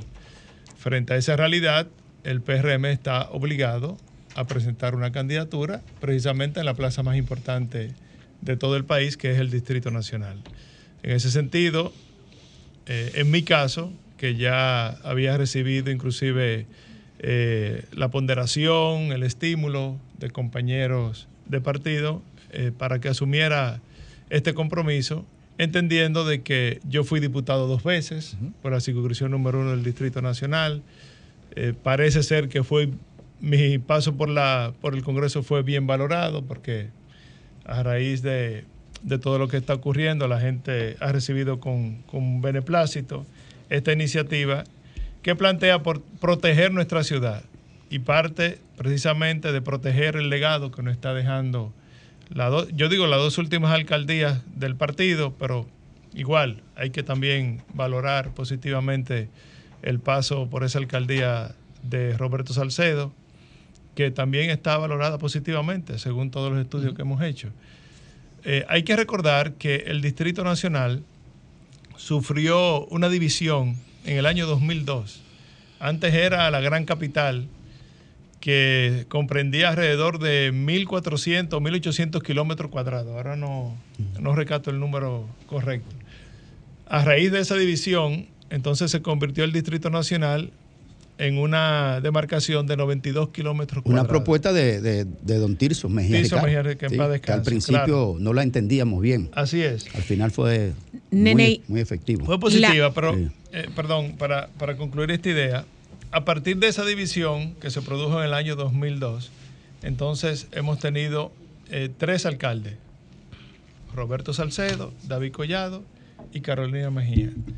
Todos han aportado su granito de arena para avanzar la ciudad, para que la ciudad siga creciendo. Hoy el Distrito Nacional, la capital es una metrópoli, eh, no se puede negar los avances que hemos tenido. Y la principal señal de un desarrollo sostenido que hemos tenido aquí es precisamente el entaponamiento que tanto nos, nos quejamos, pero es una señal de desarrollo. Todos los países desarrollados del mundo tienen esas características, que tienen un nivel de congestionamiento en el tránsito, producto de que el nivel adquisitivo de la gente va subiendo, la gente puede comprar sus vehículos propios, a pesar de que en otras ciudades hay el sistema de transporte público sólido, fuerte, como quiera existen entaponamientos. Y pongo el ejemplo de Nueva York. Nueva York tiene uno de los sistemas de transporte público más viejos y más consolidados que hay quizás en el mundo. Sin embargo, usted va hoy a la ciudad de Nueva York a las 5 de la tarde y para trasladarse, por ejemplo, del aeropuerto hacia el downtown Nueva York a las 5 de la tarde le toma tres horas, pero sin ningún problema, por el, el congestionamiento del tránsito. Claro, es un reto que tienen todas las ciudades modernas. Pero aquí tú sabes que hay un, de- un desorden grande. Aquí Aparte del congestionamiento del tránsito, el otro problema serio es el orden y la falta de funcionamiento y eficacia de las autoridades. Yo supongo que tú tienes una Claro. visión crítica sobre eso. Porque Mira, ¿por qué es que siempre aquí- justificamos aquí, con hay, Nueva York? aquí hay dos variables que han contribuido con ese gran cu- cuestión, eh, congestionamiento. El crecimiento económico, aquí se importan alrededor de 50 mil unidades de vehículos anuales todos los años. Y la chatarra no salen. Las, no, se, no se saca de circulación los vehículos viejos. las Y fallas. evidentemente, si usted nada más entra, entra, entra, y las avenidas no crecen a esa velocidad, tiene que producir ese congestionamiento. Y se adiciona ahí lo que tú bien planteas, que es eh, una falta de educación ciudadana, que hay que trabajar con eso, para organizarnos, porque efectivamente aquí eh, conducir es un reto. Cada vez que usted sale de su hogar diariamente constituye un reto para que usted no tenga un problema en las vías públicas. Eso es eh, un tema que va a tomar tiempo, es gradual, que vamos a ir resolviéndolo, pero evidentemente nosotros vamos a hacer propuestas concretas para resolver ese problema. Por ejemplo, terminar de concluir con los pares viales en el Distrito Nacional. ¿Qué es eso? Los pares viales eh, son las, las que tú pones una vía en una dirección y la compensa con la siguiente vía en la otra dirección, que es lo que hacen las ciudades grandes. Es la única manera de tú poner a crecer la- las vías sin mucho trauma Con la y sin tener que construirlas. Ahora- Exacto. Por ejemplo, imagínese el impacto que tendría poner la avenida Winston Churchill de una vía y compensarla con la avenida Abraham Lincoln. Una, que sean de una vía solamente. Inmediatamente usted amplía esas dos vías de cuatro carriles que tenemos ahora mismo a ocho carriles. Ahí ya usted tiene un impacto importante. Además de que pone a circular a la ciudadanía en ese polígono y le da entonces mucho mayor valor a todo el comercio que existe alrededor. Esa, esa acción está dentro de las facultades de, De la alcaldía, de la claro, alcaldía. claro. Entonces, a pesar de que existe el Intran, pero todavía hay una atribución de las alcaldías. Entonces, ella es una cosa. al responsable de una alcaldía le corresponden el, el orden del espacio donde está su autoridad marcada. La síndica a la que Hipólito se refiere que ya cumplió su papel, pero la otra parte de lo que él se calla es, yo quiero que sea candidata o a vicepresidenta o a senadora. Fa, fa, Quiero que- fa. tiempo. Es si es para echarle a andar.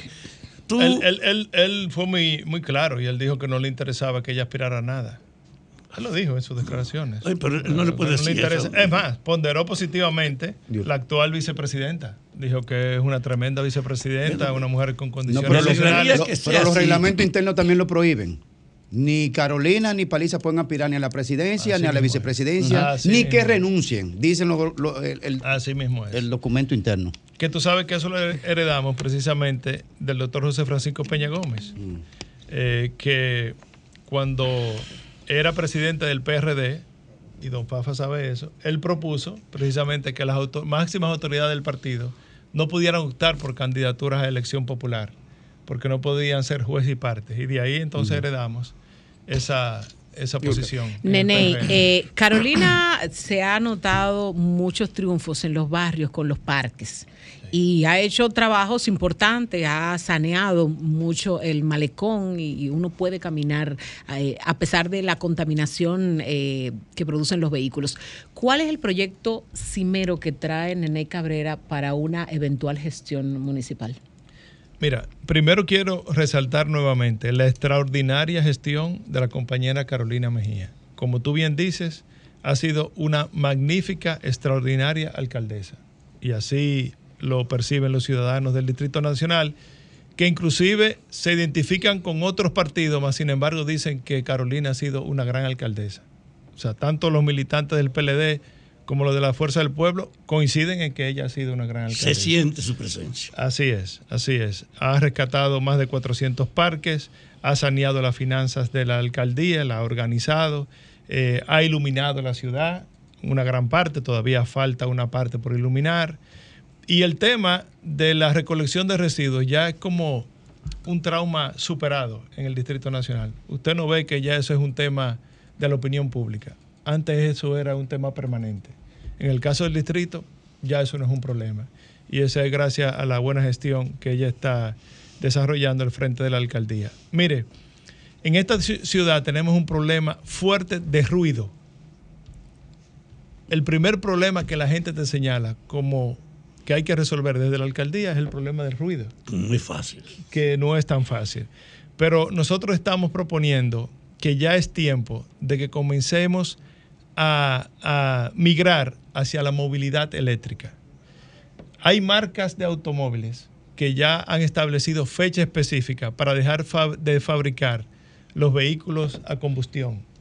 Y ya se van a, van a fabricar todos los vehículos. Por ejemplo, eh, en el caso de, de Volvo, Volvo estableció el 2030 como fecha límite para producir vehículos de combustión. A partir de ahí todos van a ser vehículos eléctricos.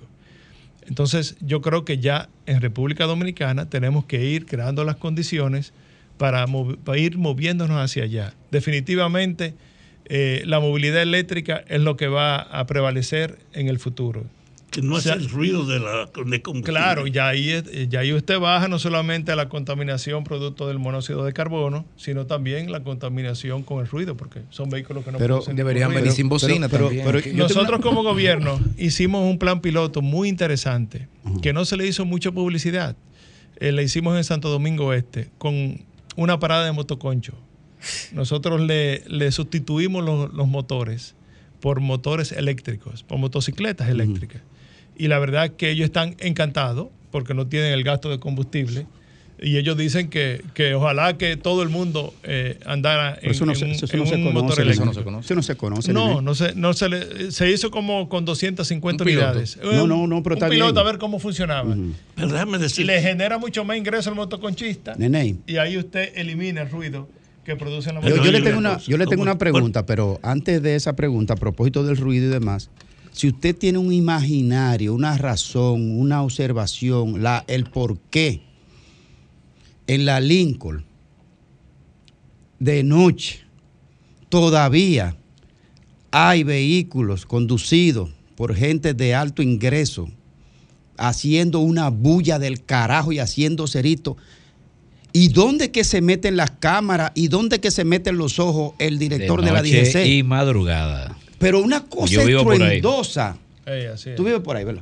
Tú, digo, tú conoces eso, ¿verdad? Muy bien. Sí. Diario padezco esa vaina. ¿Qué autoridad es que le toca agarrar a los encumbrados hijos de, de- de- de papi y mami, que ahora se le llaman popi, y, y detener eso? La ¿Quién- policía quién- de Nueva York. ¿Quién se Mira, encarga de aquí, eso? con tu pregunta engancho el problema de la inseguridad ciudadana, que es otra de las, de las principales preocupaciones de los Pero un habitantes maldito susto que da eso. Yo estaba comiendo ahí un negocio que hay ahí. Que uno es como ¿eh? que Invita, invita. ¿Eh? Sí. Invita. Pero el que está usted ahí, que que, no puedo decir el nombre porque me cobran la factura, pero Sí, se la come un caldo la ahí. esquina, en la esquina. Sí, sí. Ajá. Mira, eh, nosotros vamos a proponer el uso intensivo de tecnología. No, no, pero antes de eso, ¿quién es que tiene que resolver eso? Eso es una combinación de la autoridad, eh, la DGCET, que se llama ahora. No, no, no diga que usted sabe que se llama ahora, no usted sabe bien qué No, porque le he cambiado var- varias veces los Ajá, nombres. A veces no DGC se ahora, confundo. sí. exacto. Sí, DGC. Eh, y también eh, debe ser una responsabilidad de la autoridad municipal, eh, que es una de las atribuciones que tiene. Pero ¿por qué son tan poderosos esos tipos? Pero mira lo que yo estoy planteando para, el para mejorar eso y el tema de la inseguridad ciudadana. Es el uso intensivo de la tecnología, que ya está disponible en el mercado. No estoy eh, proponiendo nada que no esté a la mano.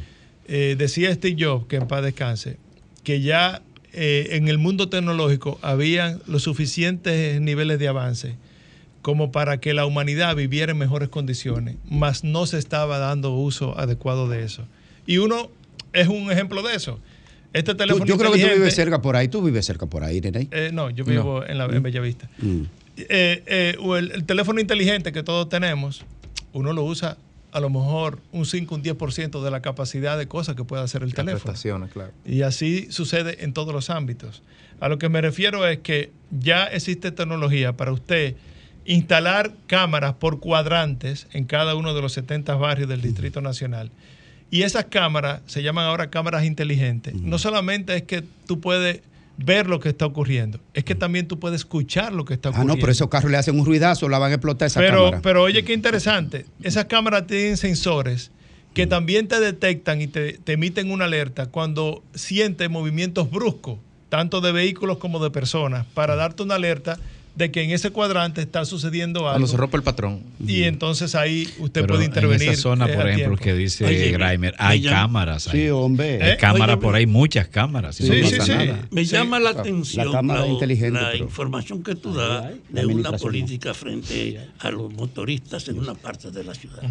Más de un millón de personas tienen motores que los usan no deportivamente, sino como forma de vida o de transporte.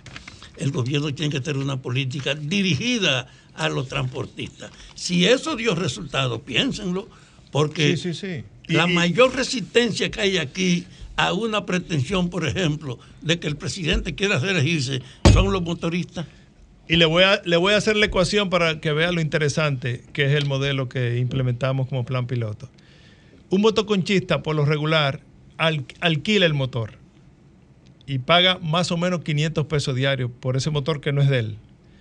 Y al final del día, después de, de contar el alquiler más el gasto de combustible, si es un día bueno, que él recogió y llevó muchos pasajeros, él se puede llevar más o menos 300 pesos, 350, 400 pesos a su casa. En el modelo que nosotros implementamos en Santo Domingo Este, que es lo que yo quiero masificar en el Distrito Nacional con los motoconchistas, eh, en ese modelo al motoconchista le queda entre 700 y 800 pesos que se lleva diario para su casa. Quiere decir que ya usted convierte a ese motoconchista eh, en un gestor de su propio negocio.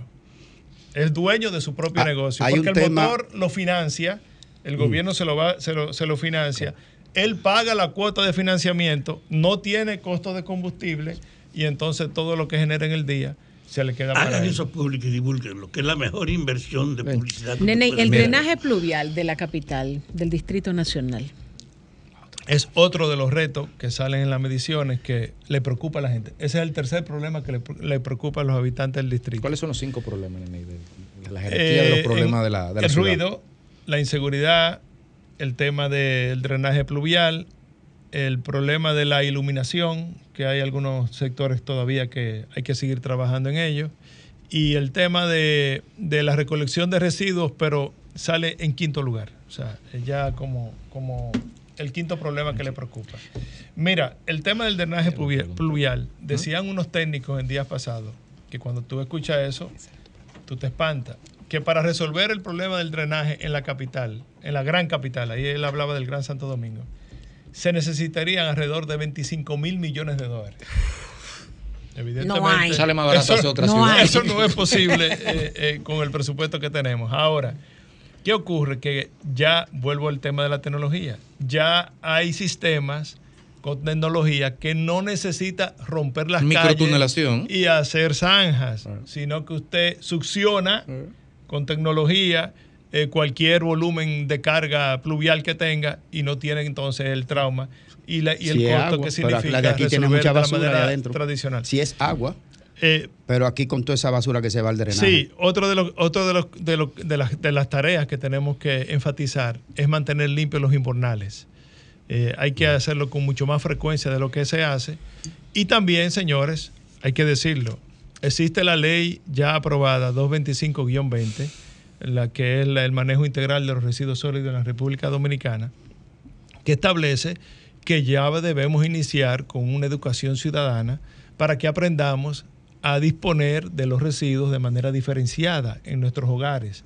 A lo que me refiero es que en la producción de residuos de cada hogar vamos a dividirlo en dos grandes grupos. Los residuos orgánicos y los residuos inorgánicos, que son los que se producen eh, de- del plástico, cartón, de los envases. Madera, además. Vamos a hacer los dos grandes, una funda negra y una azul. La negra, que sean los residuos Bueno, de he comida. he Claro. insistido y no se ha sido exitoso. Pero yo pienso que lo que ha faltado es interés de parte de todas las autoridades para educar a la gente. Nene, una preguntita te tengo sobre, eh, sobre la base de experiencias propias. ¿no? Mira, el tema este de los buhoneros y la ciudad. Yo eh, vivo, he padecido esa realidad en la zona universitaria. La zona universitaria es relativamente pequeña, pero concentra, mueve diariamente cientos de miles de personas. Incluyendo los estudiantes. No con ellos. Cientos de miles de cientos de miles diario. Sin embargo, Creo que en el campo central tienen, en el campus, aquí eh, 150 mil estudiantes. son me cien- parece. eh, aquí, porque acuérdate Sí, sí, que la. UAS es nacional, pero en la sede central se van como 110, 110 mil. Eh, el asunto es que eso se ha convertido en un arrabal. Un arrabal, justo donde están el, eh, íconos de República Dominicana.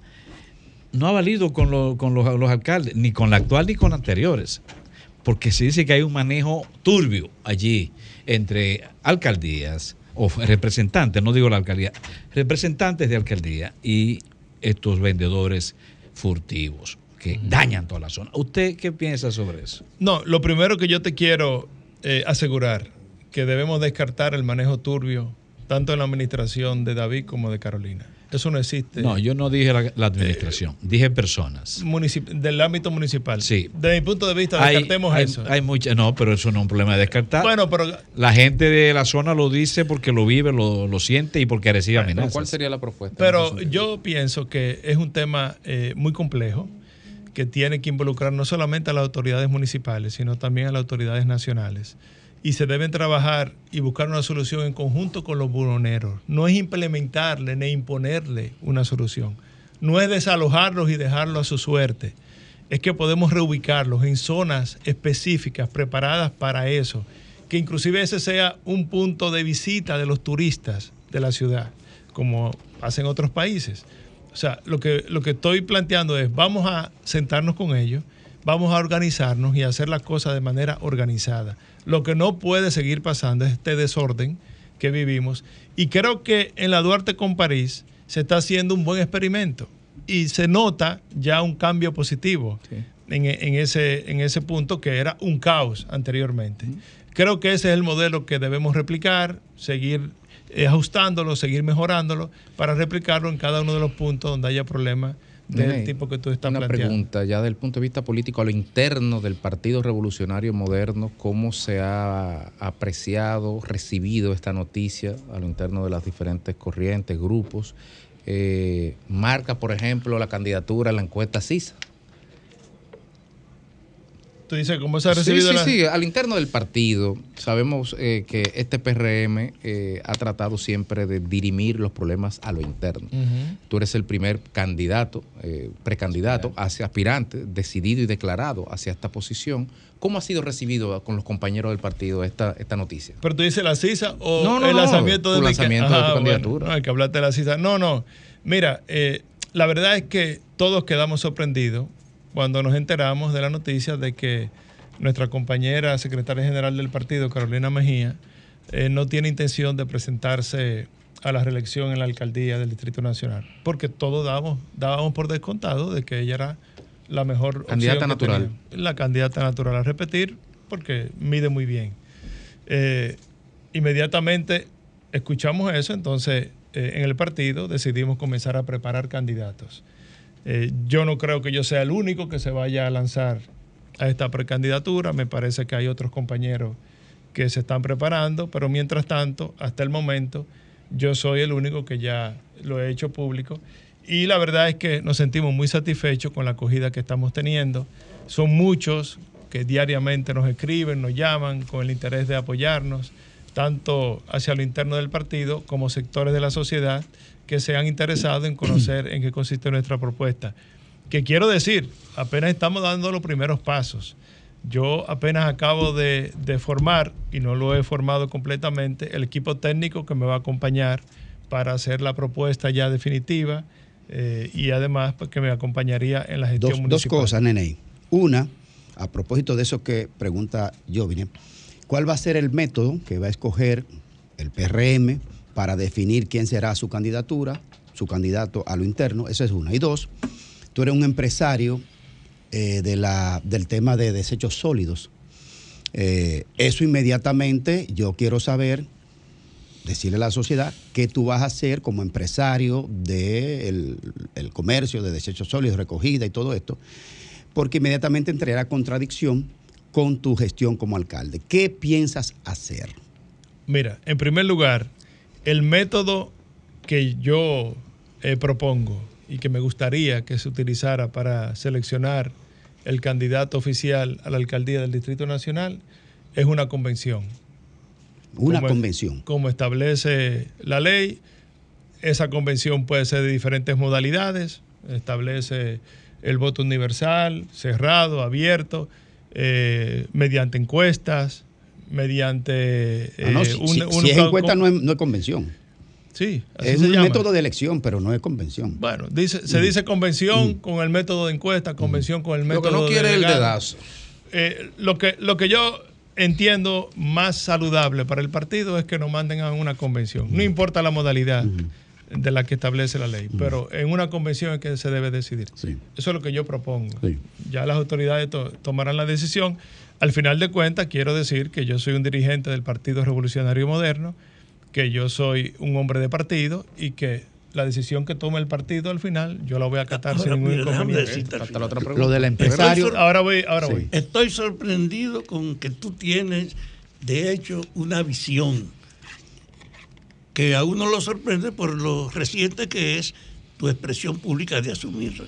Desarrolla una política basada en la explicación y en tu programa, porque hay una degradación con la política. La gente cree que la bulla, que es el movimiento, y sería una gran cosa que haya para el distrito una visión sustentando al que venga a dirigir. Claro, por eso apelo a que ese, esa convención que propongo eh, se haga dentro del marco del mayor respeto entre nosotros los compañeros, que cada quien eh, plantee sus ideas, que se, que se sustenten el debate de las ideas, de la propuesta, de manera que los compañeros del PRM tengan la oportunidad de elegir al que ellos entiendan que tiene la mejor propuesta. Es duro, municipal. Pacheco. Hace duro con Pacheco.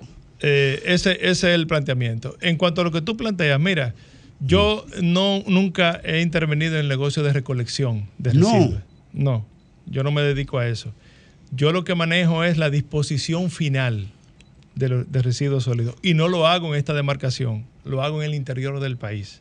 Y tengo alrededor de siete años y es un negocio de mi familia. Cuando me hice ministro, eh, cedí toda mi participación de las acciones por una cuestión de ética y de, y de responsabilidad a mi familia. Y me, me aparté del negocio, que era lo que me correspondía. Eh, pero eso no tiene absolutamente nada que ver con el Distrito Nacional, ni tampoco yo siendo alcalde tendrá absolutamente nada que ver. Nosotros como familia decidimos que eh, ninguna de, de las empresas puede ni suplir ni vender al Estado Dominicano.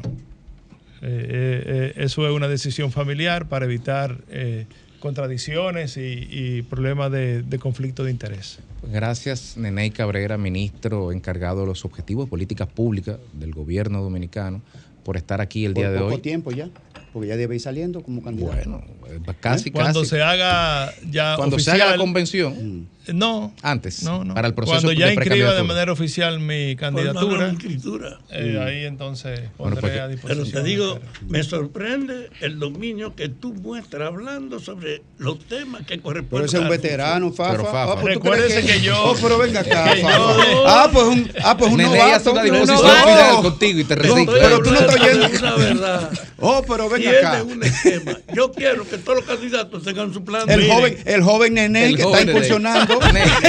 Gracias, gracias por estar aquí. Gracias a ustedes, gracias a ustedes. El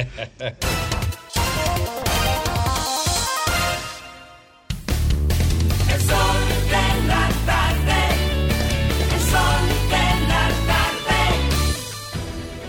Sol 106.5, la más interactiva. Una emisora RCC Miria.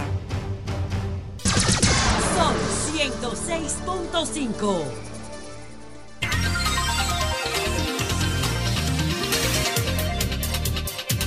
4 y 34 minutos de la tarde aquí en el sol de la tarde y seguimos con la programación ordinaria. Graimer Méndez. Señora, hay una noticia lamentable que publica el equipo de publicaciones de Nuria y es la muerte lamentable de la madre de Abel Martínez Durán. Sí. Uy, qué pena. Sí. Sí. Eh, quien es el candidato del PLD y lamentable, según la información, ya venía quejada de salud y lamentamos mucho esta, este fallecimiento. Así que desde aquí nuestra solidaridad. ¿Cuándo se murió? Y, de, y, y del diputado también, obviamente, Mayo Vanés eh, eh, Martínez también, que es hermano. Nuestras condolencias Nuestras como equipo. ¿eh? Nuestras Bueno, condolencias. nuestras condolencias. La familia completa. Y a las 4 y 36 minutos de la tarde, el profesor Lenchi Vargas. Bueno, inicio sumándome a la, la lamentación y la pena por esta pérdida de la madre de, de Abel y Mayovanex y a toda la familia. Es, es doloroso, ya lo sabemos.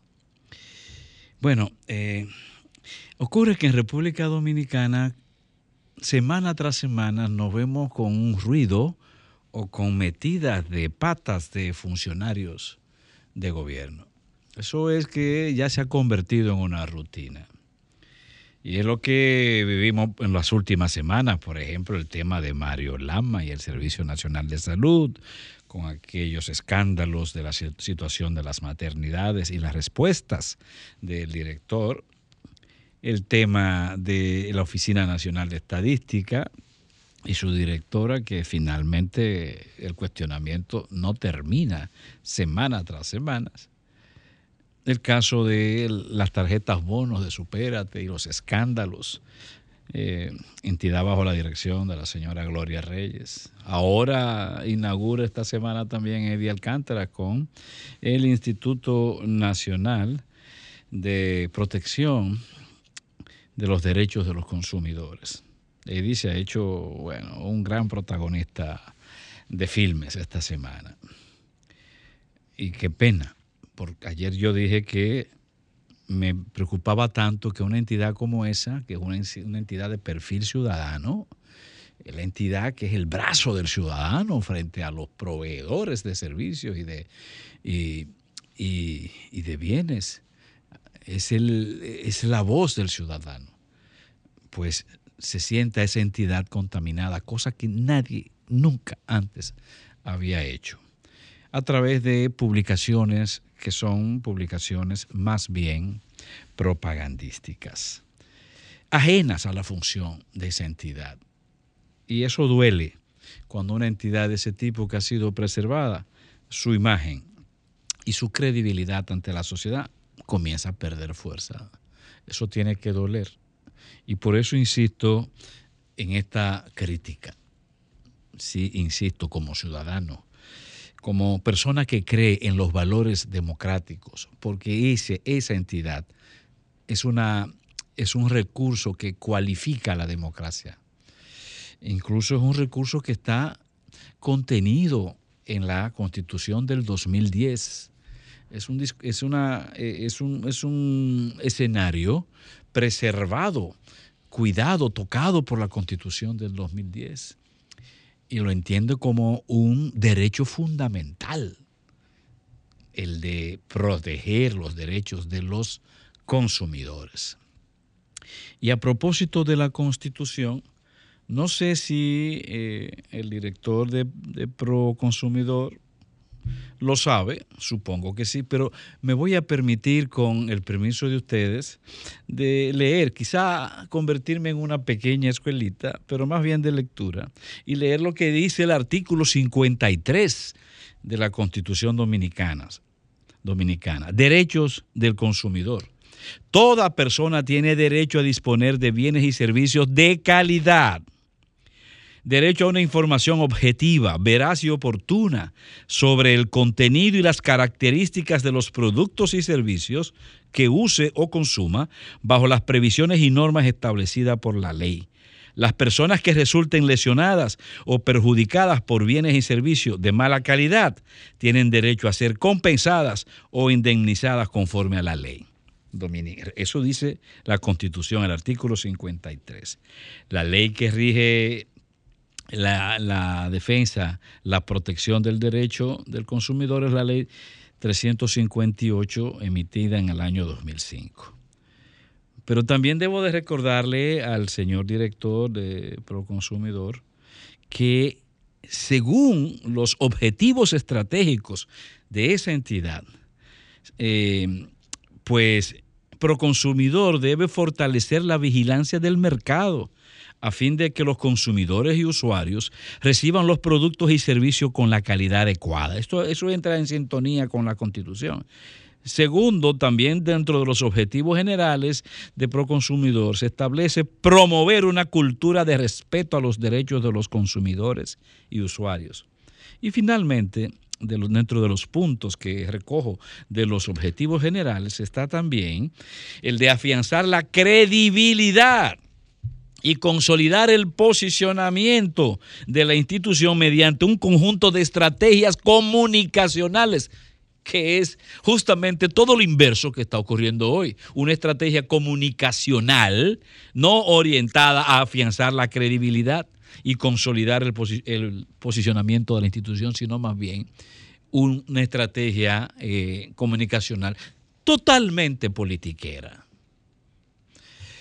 Entonces, eh, ahí eh, recordamos que la función de este órgano es, al tiempo de proteger al consumidor, es garantizar que lo que reciba en tanto usuario, en tanto comprador, tenga la calidad de vida, la calidad que corresponde, la calidad que permita preservar la salud de las personas e igualmente resguardar, mediante esa calidad, resguardar también eh, sus finanzas, ¿no? Proteger la inversión adecuada del consumidor eh, en tanto reciba productos de calidad. Pero no, entonces eh, Proconsumidor se ha dedicado a hacer otras cosas que corresponden a, mares que no les toca a Proconsumidor. Eddie, Eddie se está moviendo en, en mares que corresponden al Ministerio de Agricultura y que corresponden al Ministerio de Interior, de, perdón, de, de Industria y Comercio. Me he preguntado si es que él está aspirando a eso. Si esta campaña está orientada a que se le vea como un potencial ministro de esas áreas, me pregunto, porque la verdad que todo lo que está haciendo es ajeno a lo que corresponde, a lo que manda la ley.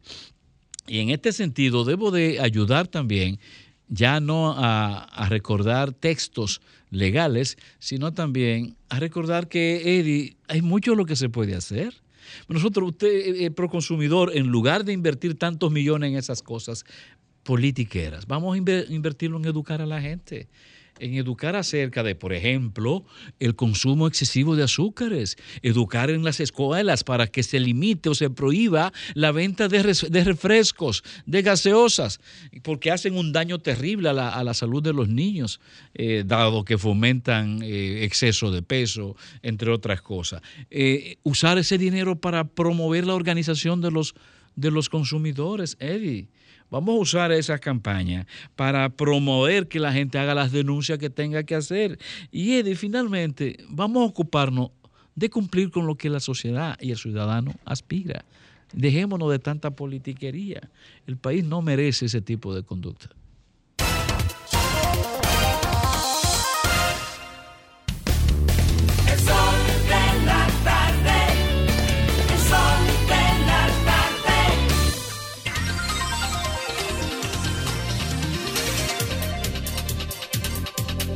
4.43 minutos de la tarde aquí en el sol de la tarde y ahora al cierre casi las palabras de nuestro compañero Graimer. Méndez. Gracias Federico y gracias a toda la audiencia de este Sol de la Tarde, Sol del País, de RCC Media, la más poderosa plataforma de medios de la República Dominicana. Y dio la opinión. Miren, este, a veces uno está en lugares eh, almorzando, atendiendo un tema, una reunioncita y y se le acerca gente a uno.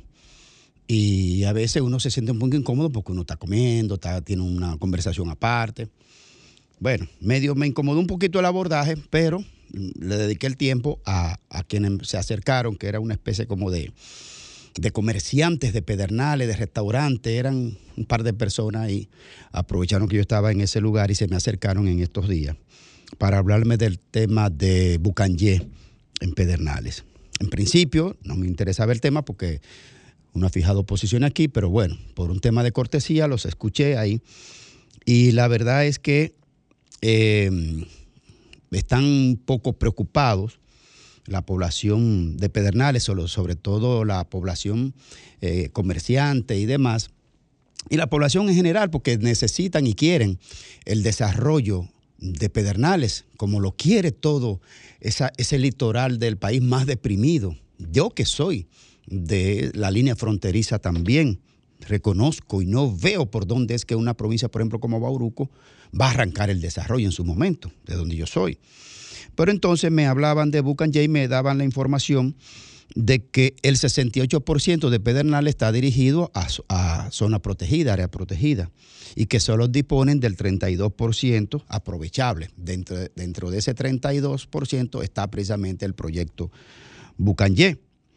Bueno, mm, el tema este de la empresa que quiere desarrollar un proyecto de amplio impacto de alrededor de 2 mil millones de dólares en unos 20 años, con una proyección de 17 mil habitaciones en este área de conflicto entre que se ha podido determinar, según se explicaba, inclusive aquí en este medio, en las horas de la mañana, de que no cae dentro del área protegida, pero sí de las áreas que tienen que ser cuidadas, eh, según me explicaban, en la parcela 40.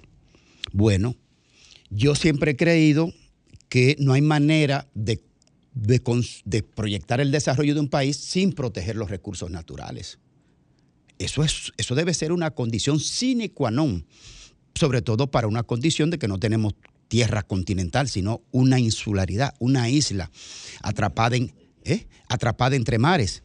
Hay que tener mucho cuidado con el equilibrio eh, del agua y del tema medioambiental, de la capa boscosa, la capa vegetal y los minerales y todo eso.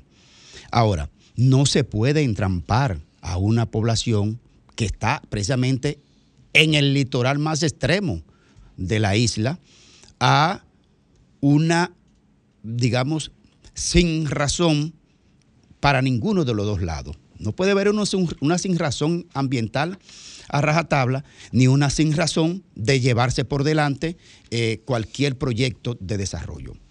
Esa población, fíjense que Pedernal está bajo una ley de fideicomiso para la proyección del desarrollo. Yo la apoyo, porque el, el- desarrollo, sobre todo de los sectores más necesitados, tú no lo puedes detener.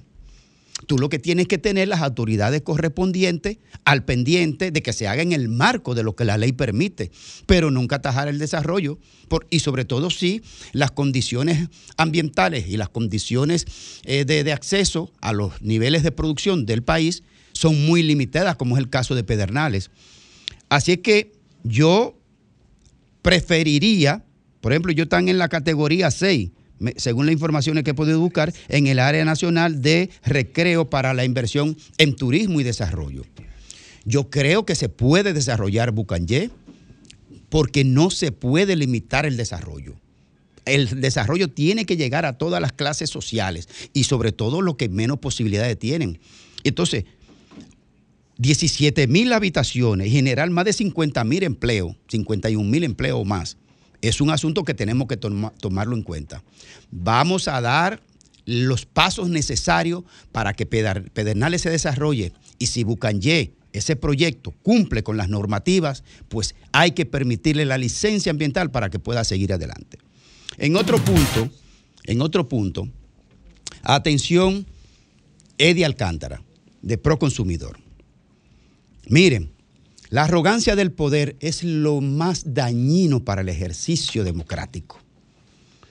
Eddie Alcántara, en un debate con el, el economista Ivanhoe, NG, tipo decente, usted puede tener diferencias con sus postulados en materia económica, sus cifras, sus números, combátalo ahí.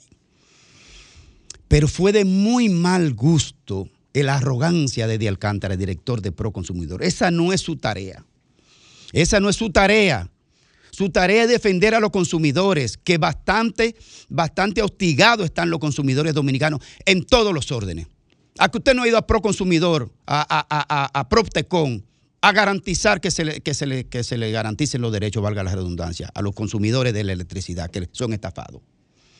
Pero la arrogancia de Eddie Alcántara, la soberbia, el desdén, la insolencia, el desprecio y la petulancia de Eddie Alcántara en un debate que tiene que ver con la canasta familiar y el derecho a consumir productos en, en los justos precios, no se le puede permitir, Eddie Alcántara, usted tiró por el suelo la decencia, la armonía, la democracia en el debate y sobre todo actuó fuera del marco de su competencia y mucho que deja usted que desear a nosotros los consumidores sobre la protección por el que la ley a usted lo puso en ese puesto mediante un decreto. Su arrogancia, don Eddie Alcántara, no le agrega nada ni a usted ni a su gobierno.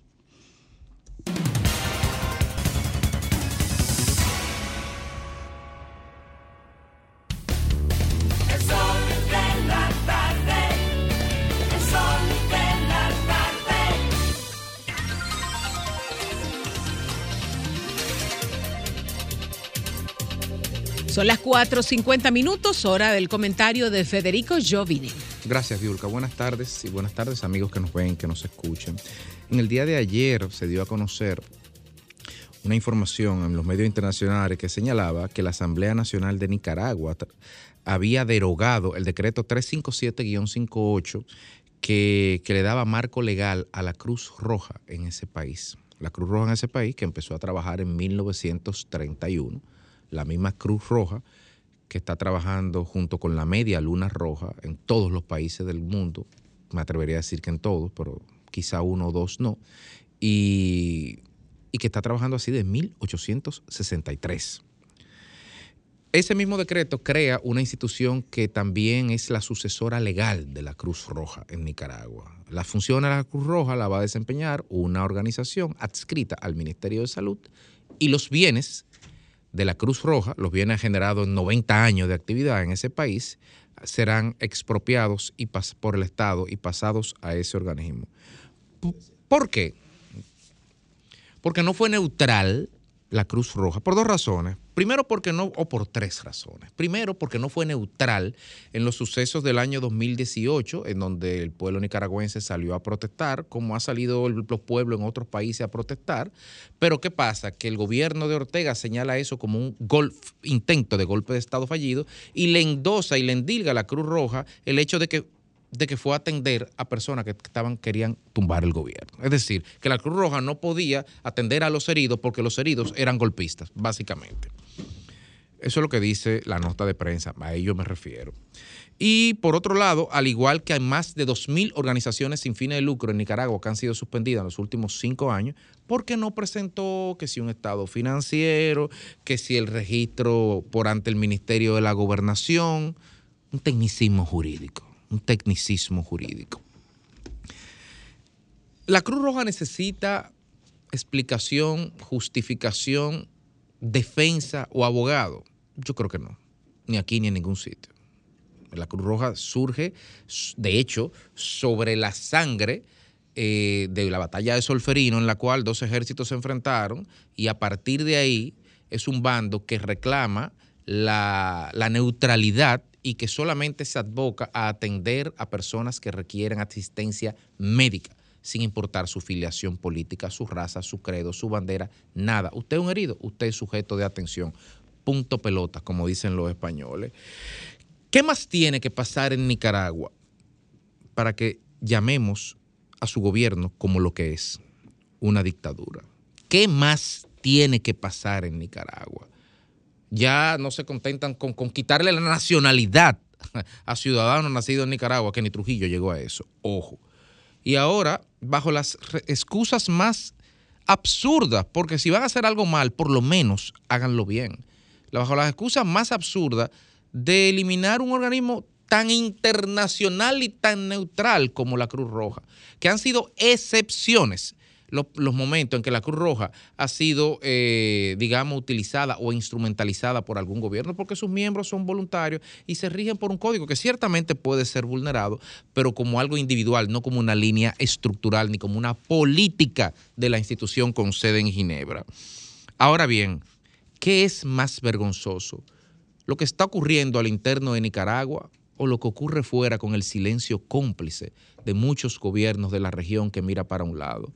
Con el silencio cómplice de muchos partidos y de muchos políticos que enarbolan en sus respectivos países los discursos contra las pasadas dictaduras que tuvieron, cualesquiera que sean, pero en el caso de República Dominicana, nosotros con Trujillo, obviando y olvidando que fue la presión internacional de gobiernos amigos con Venezuela a la cabeza y los boicots y las sanciones que hicieron posible que el régimen de Trujillo cayera. No fue por eso, no nos equivoquemos. El 30 de mayo se dio porque aquí había un bloqueo de año y medio, que la única salida posible era esa salida militar. Y se dio por eso. Se pudo haber dado después, estoy especulando, y la historia no es especulación, son hechos. Triste destino tiene Nicaragua en estos momentos, triste destino. Y al parecer, en el continente latinoamericano, o sobre todo en el Caribe, como el general aquel, Nicaragua no tiene, como el coronel aquel, Nicaragua no tiene quien le escribe.